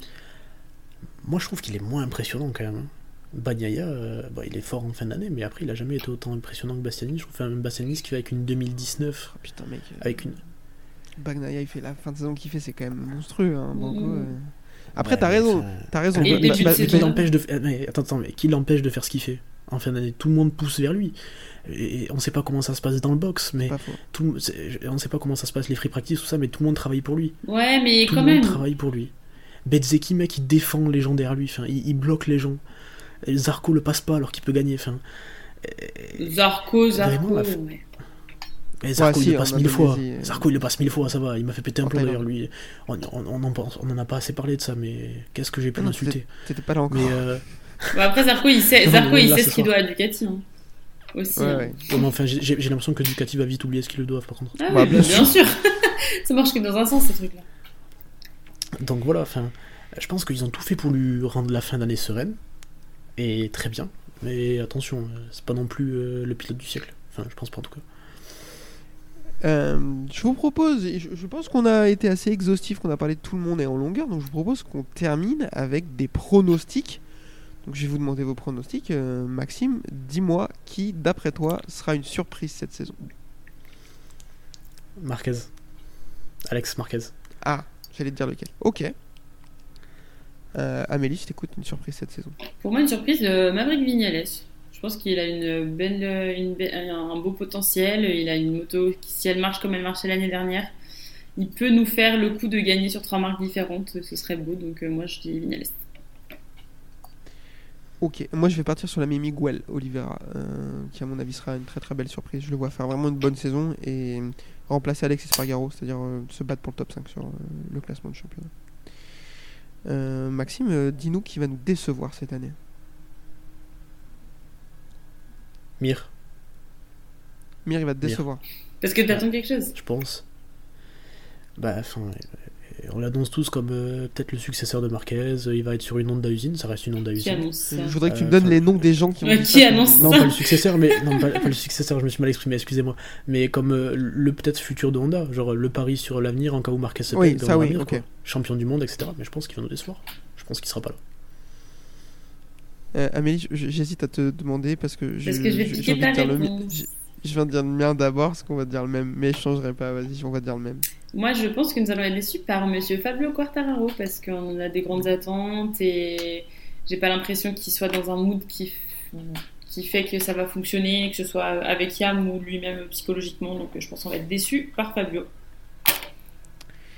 Tu as lu dans mes pensées. Euh, et du coup, je veux un champion du monde. Euh, Maxime, je t'écoute. Ah. Franchement, pour la beauté, j'espère Martini va le chercher. Oh là là Il va faire mec. fermer. Eh, mec, mec, faire- claque ton salaire, claque ton salaire. Il va faire fermer tellement de bouches et ce sera tellement. Mec, ce serait l'anarchie, ce serait incroyable. Martin. Oh, mec, t'es complètement fou. Bref, t'es t'es licencié. Euh, Amélie, je t'écoute. Bah, moi, c'est Bagnaia, c'est ce que je disais tout à l'heure, que il a tout pour reconduire son titre. Franchement, s'il le reconduit pas, c'est qu'il a été mauvais, très clairement. Euh, tout est entre ses mains et, euh, et je pense que si on a bien qu'à la pression d'ailleurs c'est lui parce que encore une fois euh, quand t'as tout pour faire il n'y a plus qu'à et, euh, et pour moi ce sera forcément Bagnaia et si c'est pas lui c'est qu'il y a eu vraiment une grosse surprise ou qu'il a été très mauvais. Ok. Euh, moi, champion Marc Marquez. Voilà, je suis un forceur. Ça fait 3 ans que je dis Marc Marquez. Énorme forceur. Ouais, non, mais t'es pas la première à le dire, je peux te le dire. Euh, donc, euh, ouais, Marc Marquez parce que, parce que j'ai envie. Voilà. Euh, Vas-y. J'ai une question moi aussi. Euh, qui perd son guidon? Ah, Joan Zarco. Alors, merci de nous avoir Ah écoutés. non, il m'a volé ma réponse. Euh, Chakan Zondour. Jeanne Zarco, Paul Espargaro, Nakagami et Morbidelli. Jack Miller. Jack Miller. Jack Miller et Morbidelli. Ok. Et qui prend sa première victoire? Marco. Martin. Jean Martin, je pense. Et il a gagné, Jorge Martin l'a déjà Il a gagné. gagné. Ah oui, pardon. Sa première victoire, Il a- pardon. Oh là je voulais dire qui Voilà. gagne et que ce soit une surprise. Excusez-moi. Euh, Marco Bezzecchi pour moi. Et toi? Je je sais pas. C'est dur ça. Ouais, c'est dur. Qui prend sa première victoire, à mon avis Euh, J'ai envie de dire Alex Marquez. Ah, aussi, oui, oh là là, oui, bon shot. Bon shot. J'ai envie de dire ça. J'espère. En plus, j'espère, vraiment. Gagné. Euh, alors, il a, mar- il a déjà gagné, si jamais jamais. Une fois. gagné une fois, souvient. Bah, apparemment, ça suffit. tout ça. donc, euh, Tout le monde est tombé. Ok. C'est bon pour vous Euh, Et euh, vas-y, je suis un forceur, je m'arrête jamais, tu le couperas au pire. Euh, qui pour remplacer Morbidelli? Euh, alors, mon rêve Pedro Acosta, dans la réalité Jorge Martin. Franchement, je pense euh, Jorge Martin, mais pas pour les bonnes raisons, mais il y a bien, il y a bien moyen. ouais. Ok. Ce serait vraiment la pire chose qu'il pourrait faire, mais c'est pas impossible qu'il soit assez bête pour le faire. donc. Oui, c'est sûr.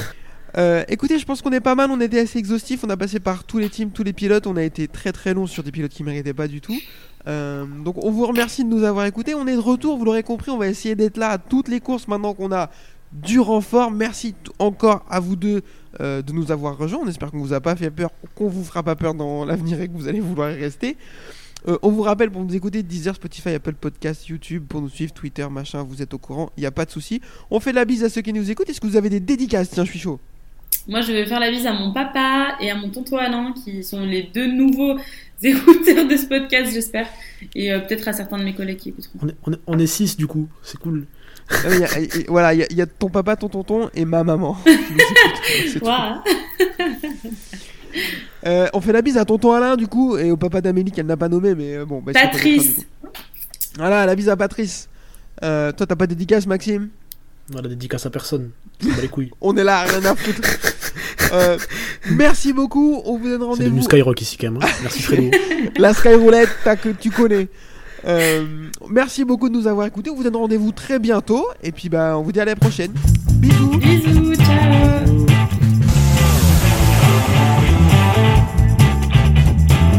Uh, this is my passion. Uh, I love uh, ri- ride and race motorcycle.